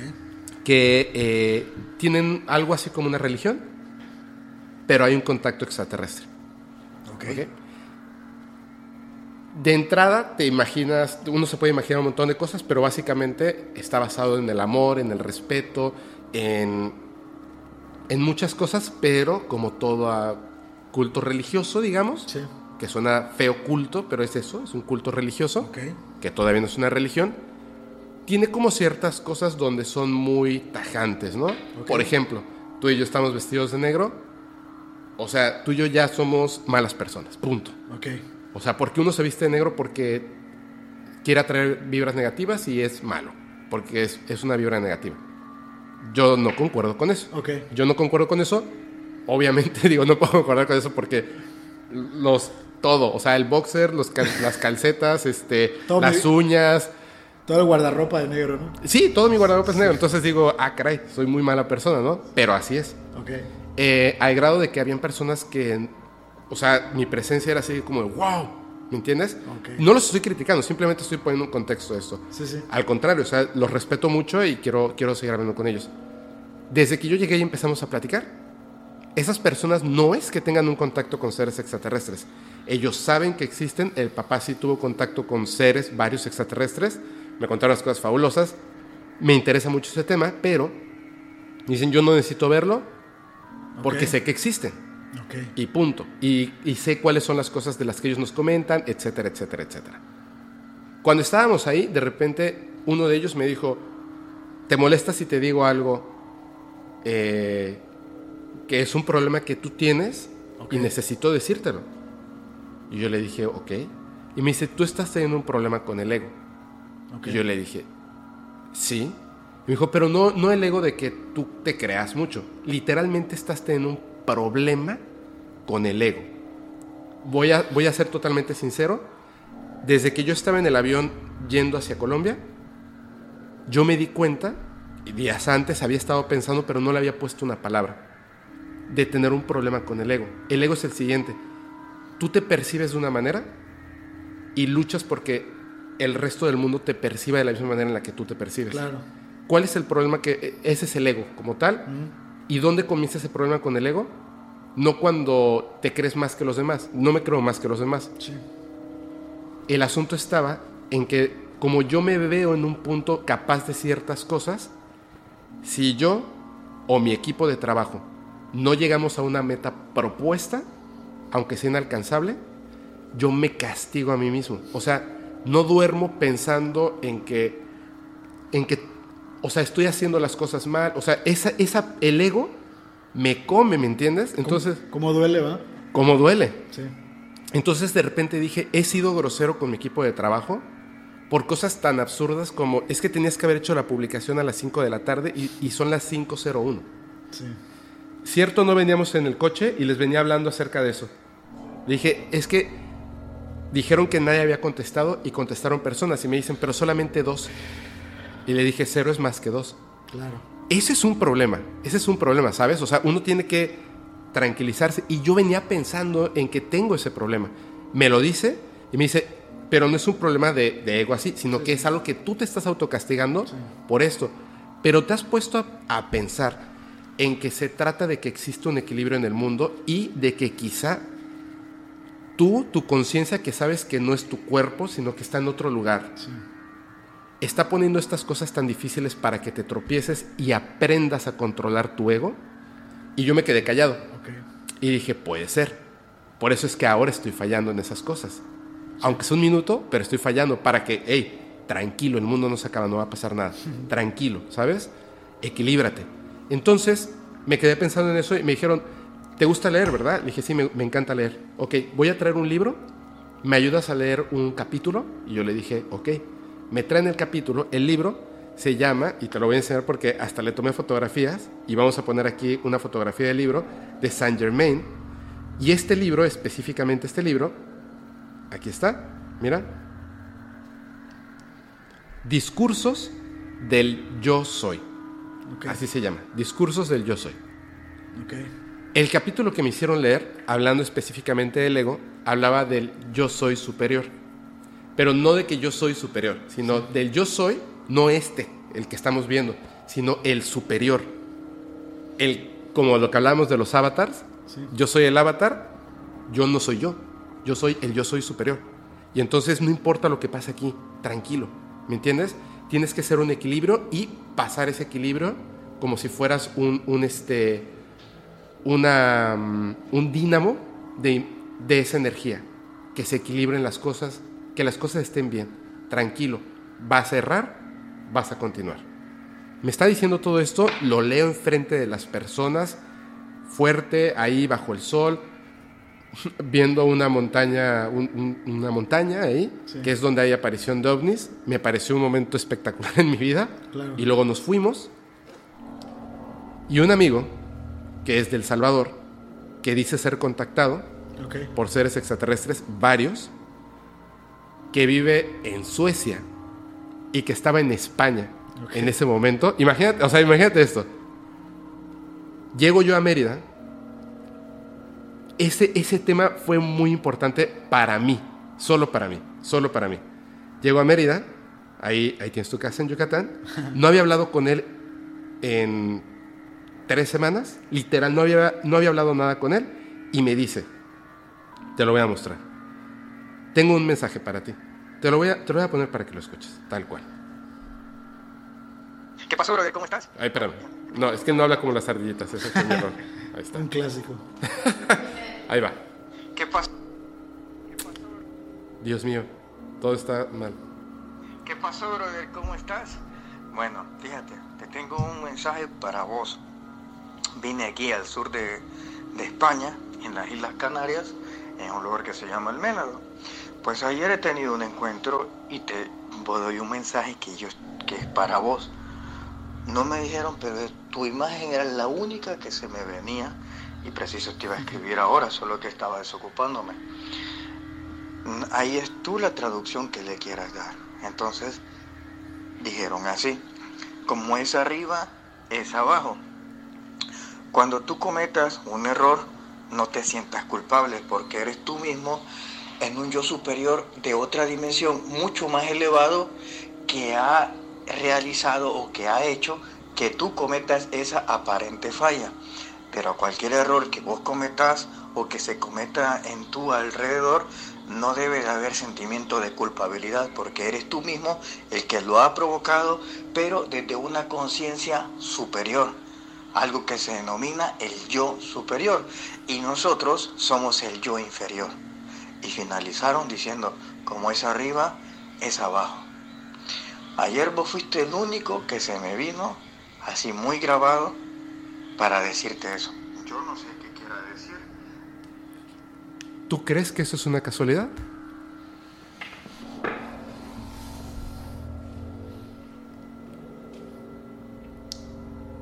Podría ser una casualidad. Por supuesto.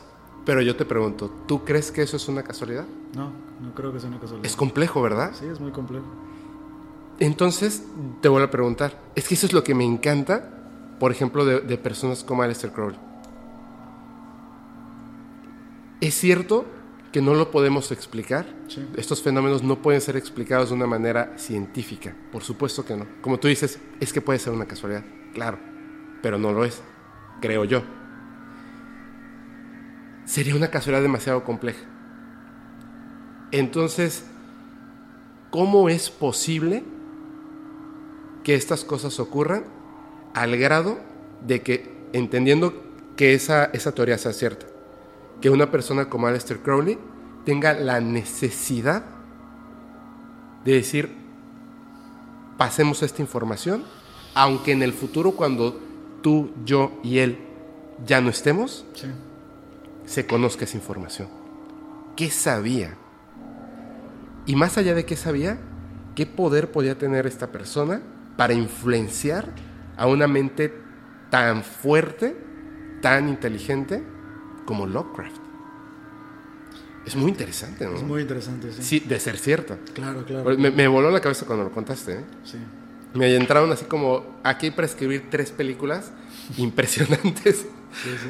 De hecho, siempre he creído que deberían hacer una película de la vida de Lovecraft. Eh, tal vez no de terror, sino desde un punto de vista más dramático, de lo que vivió, eh, de cómo veía su vida a través de estos monstruos, de estos horrores cósmicos. Porque era un hombre dañado que estaba tratando de contar una historia, ¿no? Sí, así es. Sí. Es increíble, sí. Wow. Y una de las cosas que más me encanta, porque la gente tal vez tiene un poco que ver con lo que tu anécdota que contaste, pero también tiene que ver con el horror cósmico y lo que me hace sentir. Yo estoy un poco cansado, estuve un poco cansado durante años de ver películas y siempre ver la típica historia en la que un blanco heterosexual de ojos azules salvaba el día. Normalmente era norteamericano y en la ciudad de Nueva York. Cuando Sí. conozco el horror cósmico me doy cuenta que somos tan no importantes, somos irrelevantes, somos chiquititos y me hizo sentir bien, me hace sentir bien ese sentimiento. Te digo que hay gente que, que le, que le conflictúa, que, que le causa ansiedad, que le causa estrés. A mí no. A mí al pensar de que realmente somos irrelevantes en el universo, que ningún Dios nos creó imagen y semejanza, y que a lo mejor solo tenemos que vivir nuestra vida y tratar de ser felices y de lidiar con esos problemas de, que nos dan paz y tranquilidad, y eso debería ser la vida, eso me da, me, me da un sentimiento bonito, un sentimiento de felicidad. Y somos viajeros en este mundo, ¿no? Y de alguna, de alguna forma nos encontramos, eh, tú, yo, la gente que conocemos, tu amigo. Sí creo que hay personas que somos diferentes, fíjate, Claro. que eh, el estándar de las personas. Y creo que a veces, como en estos momentos nos encontramos y hablamos de estos temas y compartimos información, y ahora me llevo mucho de lo que tú me platicaste, que va a cambiar mi vida. Tú te llevas mucho de lo que yo te digo y de lo que te platica Sí, toda la la- gente, y la gente. y te ha cambiado tu vida Sí. y pues nos va haciendo mejores personas. Al fin y al cabo, para bien o para mal, haya Dios, no haya Dios, sea Lovecraft, no sea Lovecraft, sea Crowley, sea Lester Crowley, creo que al final lo importante es que seamos felices y encontremos nuestro camino dentro de todas estas cosas. El sistema es lo que un poco venía platicando con Andy en, el- en la carretera. El sistema es tan aplastante, la vida cotidiana, el trabajo, el dinero y todo esto, que nos arrodilla a tener que vivir con el ego, con la preocupación, con una estabilidad económica, con esas cosas, que dejamos de ver las cosas cósmicas que están sucediendo. Así es. Y de vez en cuando, cuando tienes cinco minutos y te detienes a ver como lo que te pasó a ti, cosas que me han pasado a mí también, que a veces dices, ¿quién me puso esto aquí? Si te hace ser mejor persona, adelante. Por eso yo no critico a la gente que cree en lo que quiera creer. Mientras te haga ser mejor persona, yo creo que es un buen mensaje al final. Sí. Y, de- y que de verdad sea así. Así es. Y que de verdad sea así. Oye, yo te, te- te quiero felicitar primero que nada. Te quiero felicitar. Yo lo digo como, como un poquito de broma. Digo, a, a mí me gusta la gente que sabe hacer la tarea. Me encanta, me encanta cuando realmente puedo platicar con alguien y en realidad puedes llegar a cualquier punto y se nota que está hablando una persona que habla desde el conocimiento y la pasión, más que nada, la pasión. Porque a veces decimos cosas, a mí me ha pasado, supongo que te ha pasado alguna vez, que después estás viendo el video y dices, yo una vez dije eh, que el pentagrama de David, algo así, no manches, tuve que hacer un fe de ratas, porque dije, mira, es, es- es un error tan, tan grande el que acabo de hacer que hasta hice un TikTok y lo subí. Y el siguiente TikTok ya programado, y en Instagram y Facebook, era el fe de ratas. Pero dije, lo voy a poner porque antes de que me señalen el error, yo voy a señalar mi error, ¿no? Claro. Pero esos errores después me di cuenta de que siempre ocurren porque cuando uno habla y platica las Sí, cosas, sí. vas como, de repente te tropiezas en algunas Sí, cositas, claro, claro. pero el concepto general en grande, obviamente te das cuenta cuando alguien sabe lo que está hablando y conectas. A mí me pusieron en un, en un, en un video, ¿cuándo vas a, a- ¿cuándo vas a grabar con Carmelo y etcétera? Ok. Y yo lo que hago inmediatamente, yo lo hago así, y discúlpenme si de repente no este, me veo mala onda. Yo entro al canal de YouTube o Spotify, etcétera, y literalmente me, me veo uno o dos videos. Ok. Y cuando entré a tu canal, Sí. me vi un montón de videos, pero así un chorro de videos, de verdad. De hecho, hasta me puse a ver este, varios en vivos. Me puse a ver varios en vivos porque me gusta mucho, a mí me gusta mucho el cine y me gusta mucho el cine de terror, pero soy como un poquito más acatón para ciertas cosas. Entonces, viéndote a ti, eh, fueron muchas cosas que me parecieron súper interesantes. De hecho, como que uno no sabe que hay nichos bien grandes de personas que comparten los mismos gustos, pero que no nos damos cuenta de que están ahí. Y de repente, tú hablas, eh, no sé, ¿no? De repente de una película en específico Sí. y se va hasta arriba el video. Así es. Y hay muchísima gente interesada en eso que, que hasta te quedas así como de, ¿en serio? Así. Sí. Yo me sentía tan especial por ser el único, ¿no? Pues mira, eh, ya que estamos haciendo carta de honestidades, eh, dos cosas. Una, eh, gracias por invitarme, gracias por todo No, gracias esto. a ti. Eh, he visto tu podcast varias veces, me gusta mucho. Creo, sin temor a decirlo, eh, que tú reviviste todo este tema paranormal. Eres como la nueva mano peluda de este mundo digital Gracias. que existe. Eh, soy una persona que hablo de estos temas y ya ves que nos viajamos. Empezamos a hablar de una cosa y se dispara para allá y para allá y para allá. Y he tenido entrevistas con personas que a veces eh, llevan como que me llevan hacia donde ellos quieren. Ah, ajá. Pero me gusta mucho tu estilo porque dejas que la persona exprese lo que tenga que expresar. Y dijiste ahorita algo sobre, sobre que a veces te equivocas. A veces estás tan apasionado hablando que se te va un dato, una fecha. Pero creo que lo dices con tanta pasión y, y lo estás creyendo tanto que la gente, aunque se dio cuenta que te equivocaste, entendió completamente lo que quisiste decir. Claro, Sí. claro. Y, y- y tú lo haces excelente. Así que, de verdad, No, tú también, gracias. gracias, gracias por la buena vibra, brother. Gracias, no, no, gracias a ti. De- estaba, estábamos muy, muy nerviosos ya, ya queríamos que empezar a grabar. Sí. De verdad, no sabes, sea, hoy haya sido, este, una carrera de, wow, así, súper buena. Hicimos de todo en la mañana porque ya teníamos que llegar y dejar todo listo. Y la verdad, gracias al equipo que, que vino, porque me siento, me siento muy contento. Qué Y bueno. estaba pensando como a la mitad, dije, wow, este es, este es de esos capítulos que voy a ver varias veces, que voy a ver varias veces. Sobre todo porque tienes, tienes una capacidad de sembrar semillas en la gente, bro. Ah, gracias. Se nota, o sea, es, es bien claro. O sea, de, de repente acercaba el iPad y decía, "Mm, va a ser grosero si me pongo ahorita a apuntar este las punto. películas, eh, los libros y, y muchas cosas. Pero hay muchas cosas que se me vinieron a la mente que quiero investigar más sobre eso. Y eso está padre. La gente cuando lo escuche le va, le va a encantar. Estoy 100% seguro de que le va a encantar. Así que te, como estoy seguro, ya sé, Ok. te voy a pedir un favor, Sote. Bueno, dos, dos, de hecho, dos. Ok, ok. Uno es, antes de que nos vayamos, más adelante, si te late, un día que tengas más tiempo y Sí. nos volvemos a acercar o nos vemos por acá. Y ahora sí, si quieren, pues, eh, vol- volvemos a rentar este que está bien bonito, Sí, ok. para que se queden ustedes en un cuarto, Ok. para que podamos, uno, grabar otro capítulo, Claro, claro. porque hay un tema, pero es bien largo que yo te quería mostrar, pero lo voy a lo voy a hacer, es que ahora con esto lo voy a hacer todavía más grande. Ok. Me gustaría muchísimo saber tu opinión. Y aparte de eso, Sí, claro. que, que se desarrolle un poquito más de otros temas, de todo de tu lado. Hablemos un poquito más de cine de horror cósmico, Claro, claro. de, de series, de videojuegos, que eso está buenísimo, Sí. pero que hagamos un en vivo.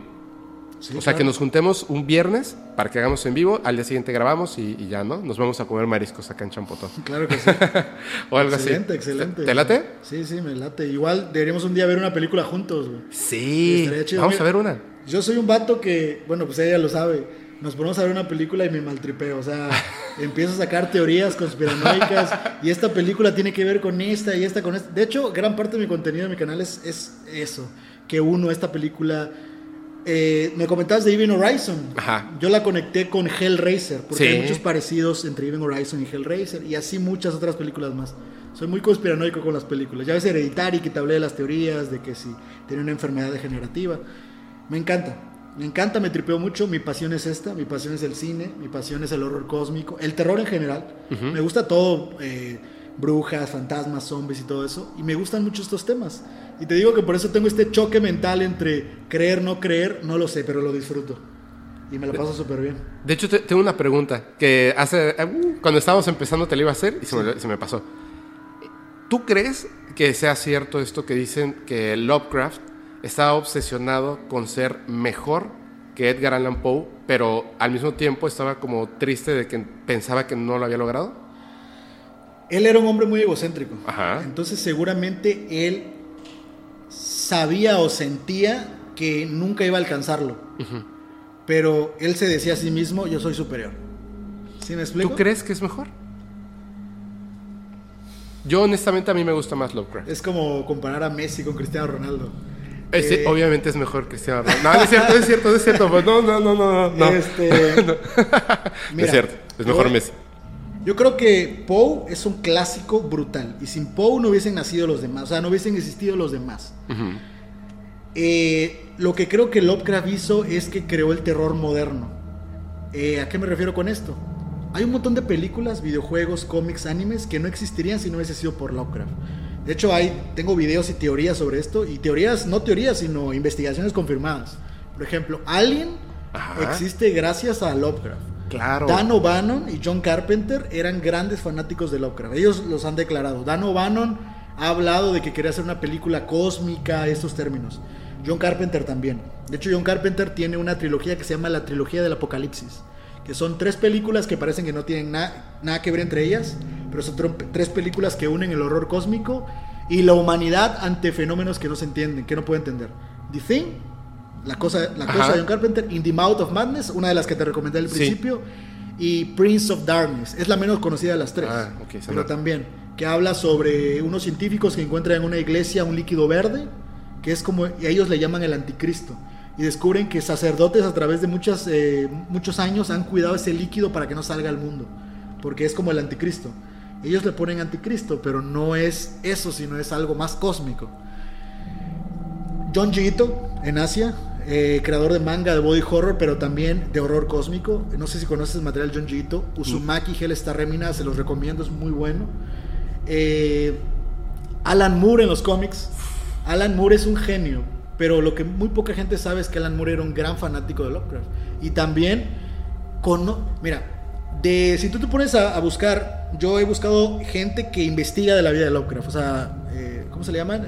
Gente que hace bibliogra- biblio- bibliografías de él, o narra sus cartas, o las explica. Siempre me salen dos nombres, Saint Yoshi, que es el mero mero de que conocía a Lovecraft, y Alan Moore. O sea, Alan Moore se conoce las cartas de Lovecraft, los, los diarios de Lovecraft. Y es que a Alan Moore igual le gusta esto de la magia y todo este rollo. Entonces, él conoce mucho. Alan Moore se los recomiendo. Tiene dos cómics muy buenos de temas Lovecraftianos. Providence y eh, Neonomicon. Es muy buenos. Complejos. Si no les gusta Lovecraft, no suelo recomendarlo. No, Ala- y Alan Moore es un, es un chingón. Es un chingo. Eh, más para acá, Guillermo del Toro. No sé, por si ya, no supuesto. sé si ya viste Gabinete de Curiosidades en, en Netflix. ¿Lo viste? Sí, pero... ¿No te latió? No lo adoro. ¿No te gustó? Sí, sí me gustó, pero no lo adoro.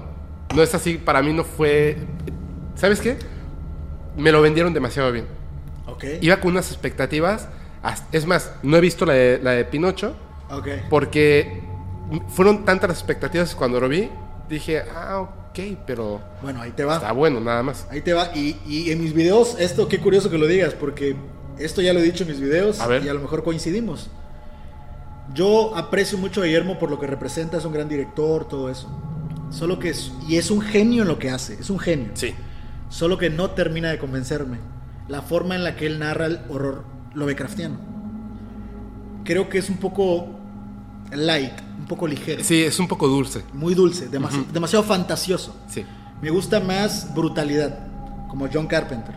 Entonces, esto ya lo he dicho antes, la gente me suele linchar en mi canal por decir eso.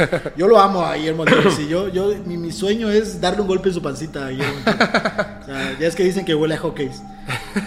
Y así como él, eh, eh, hay varios. O sea, te dije, Stephen King también, gran inspiración, Lovecraft. Lo que trato de decirte Sí, es que claro. todos estos genios que están ahí acomodados, que nos dan el terror moderno, se basan en creaciones de Lovecraft. Entonces, si tú me preguntas quién es mejor, es difícil decírtelo. Sin Poe no había Lovecraft. Pero sin Lovecraft no habría todo lo que tenemos hoy en día. Por supuesto. Entonces, yo le apuesto más a Lovecraft. Para mí es mejor Lovecraft en ese sentido.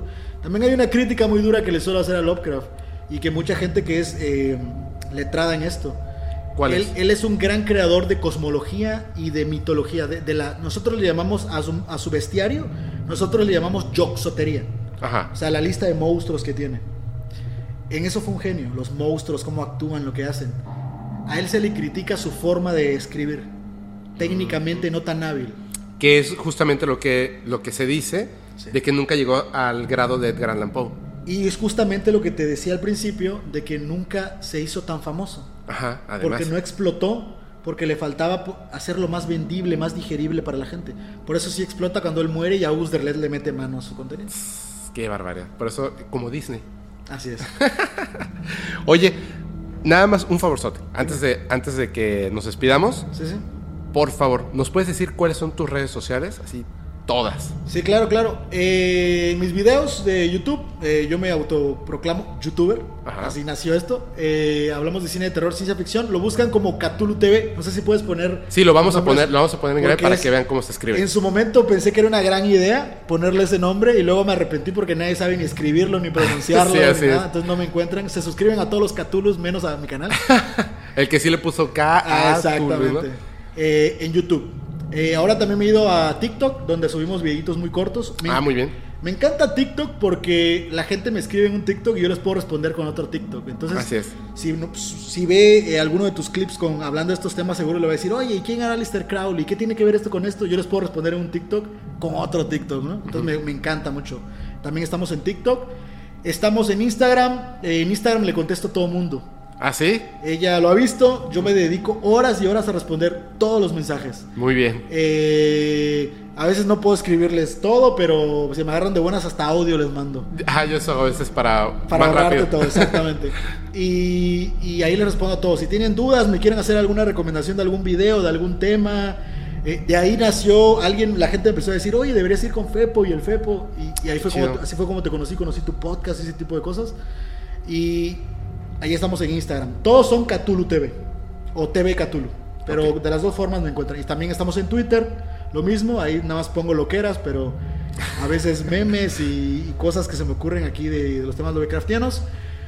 Las críticas más grandes que se me hacen son tres. Una es los religiosos, me dicen que soy un blasfemo. Ajá. Eh, los puritanos de Lovecraft, les molesta mucho que hable de estos temas. Me dicen, Lovecraft era ciencia ficción y cállate. No, no hables de esas teorías. No se dan cuenta que esto atrae mucho a la gente porque realmente es fascinante. Y me gusta contárselo a la gente. Es lo que te decía. Yo le puedo recomendar un libro a alguien y no lo va a leer.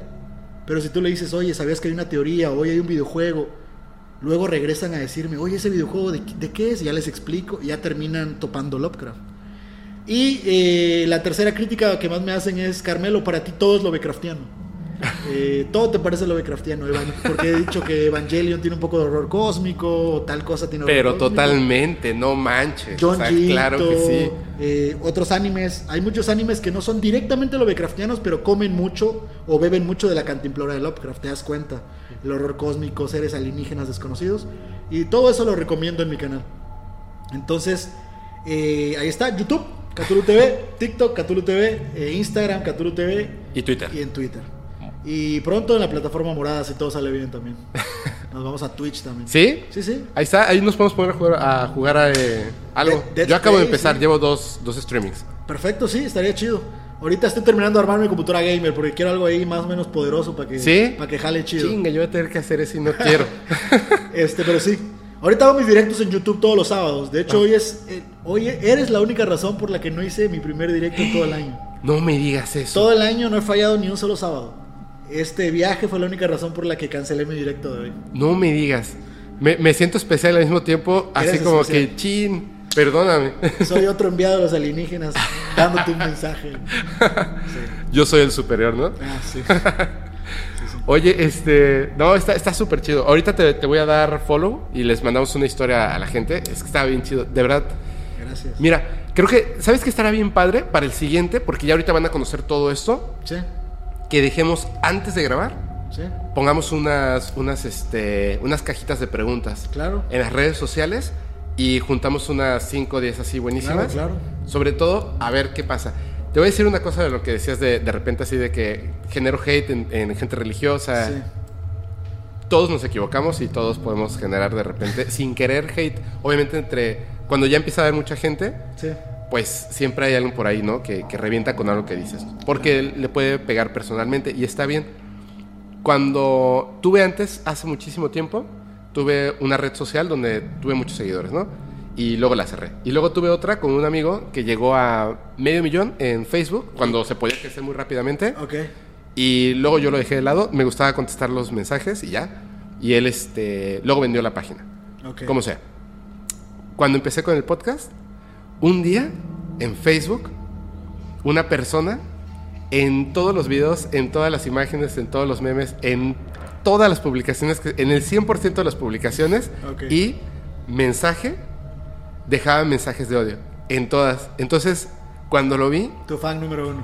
me emocioné muchísimo. Así dije, tengo a mi primer hater. Así, wow, esto va bien. Así dije, wow, qué, qué chido. Y entonces él me ponía cosas así de, es que tú crees que lo sabes todo. Y yo le, yo le ponía abajo, pero de corazón, o sea, no lo hacía por molestar. Le decía, oye, muchas gracias por comentar, bro. pero de todo corazón, o sea, estaba muy emocionado, estaba muy emocionado de eso. Sí. Luego me di cuenta de que obviamente pues ni le puedes caer bien a todos, ni puedes concordar en Sí. tu pensamiento con todos y está bien. Sí, sí, está bien. De hecho, al equipo le digo de repente, me dice, no, este, no, vamos a, vamos a eliminar a tal persona. No, no lo eliminen. Estaba en un en vivo y me pusieron, porque dije que, que yo no era priista, sino que utilizaba lo del corazoncito de peña porque se me hacía gracioso y punto, se acabó, ¿no? Dije, pero si quieren les puedo poner igual a un cabecita de algodón. Entonces me pusieron Chairo. no, vamos a eliminar esa persona. dije, no, pero ¿por qué? O sea, pues igual y si lo soy, ¿no? Entonces dije, no, o sea, no pasa nada. O sea, al final, ¿qué? O sea, son, son unas palabras y punto, ¿no? Fíjate pasa que nada. Yo solía publicar mis videos en ciertos grupos de Facebook de Ajá. temas lovecraftianos Ah. y me caía mucho hate de esos grupos. Pero tú le entraste luego, luego a los golpes, oye. Eh, yo sabía un poco que iba a causar polémica, pero no pensé que tanta, Claro. fíjate.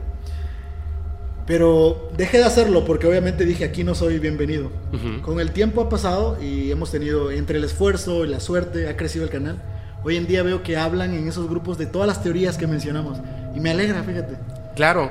Te voy a decir una cosa. Lo que tú haces va a ser reconocido, es reconocido, pero va a ser reconocido siempre porque lo haces con pasión y se nota. Gracias. Se nota clarísimo, de verdad. Y eso me da mucho gusto y por eso me gustaría, cuando tú quieras, pero que lo planeemos así bien, Sí, sí. pronto, que, que vuelvas a estar y que hagamos el en vivo y que hagamos Claro, los claro. streamings y todo lo que tú quieras. Yo dispuesto. Y, este, y ahí nos peleamos en, en Twitter. Así es. Oye, muchísimas gracias por estar aquí. Muchas gracias. Ya nos vamos. Me despido de la gente, ya lo saben. Yo soy su amigo Fepo. Recuerden que si quieren mandar sus historias, experiencias o evidencias, háganlo al correo fepo arroba podcast paranormal. Es muy importante. Likes, comentarios y sobre todo compartir. Por favor, vayan a seguir a. ¿Cómo le dices tú? Cthulhu. Cthulhu. Cthulhu. Es la manera como más común de decirle, ¿no? En los años 80, eh, una marca que popularizó los juegos de rol le dijo Ah. Cthulhu. Ok. Y a partir de ahí se hizo súper popular Cthulhu. Wow. Y se quedó. Pero cuando otros youtubers o otros creadores de contenido le dicen Cthulhu, Tulu, también le pueden decir, no hay ningún problema. Ya llegamos a la conclusión, sí. Bueno, lo vamos a poner aquí abajo eh, en la pantalla para que vean exactamente cómo se escribe. Sí. Sigan por, por favor, síganlo, síganlo, síganlo. Van a ver que está súper chido. Y pues nos vemos en la próxima. ¿Va? Excelente. Yo me despido como siempre. Como les digo, los capítulos del podcast paranormal se disfrutan mucho mejor si los escuchas mientras conduces en una oscura y terrorífica carretera y no tienes a nadie a quien abrazar. Chao.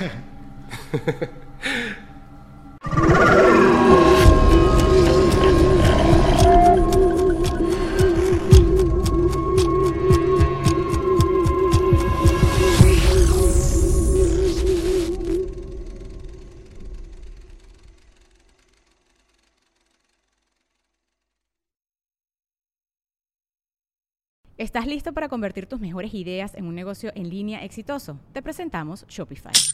Tal vez no lo sabías, pero nuestro podcast More Than Mamis es un negocio y lo empezamos por supuesto para desahogarnos y hablar sobre la maternidad, no para convertirnos en expertas de ventas y del e-commerce. Así que sí, necesitábamos ayuda para vender nuestro merch y poner en marcha nuestra tienda. ¿Y cómo suena con Shopify?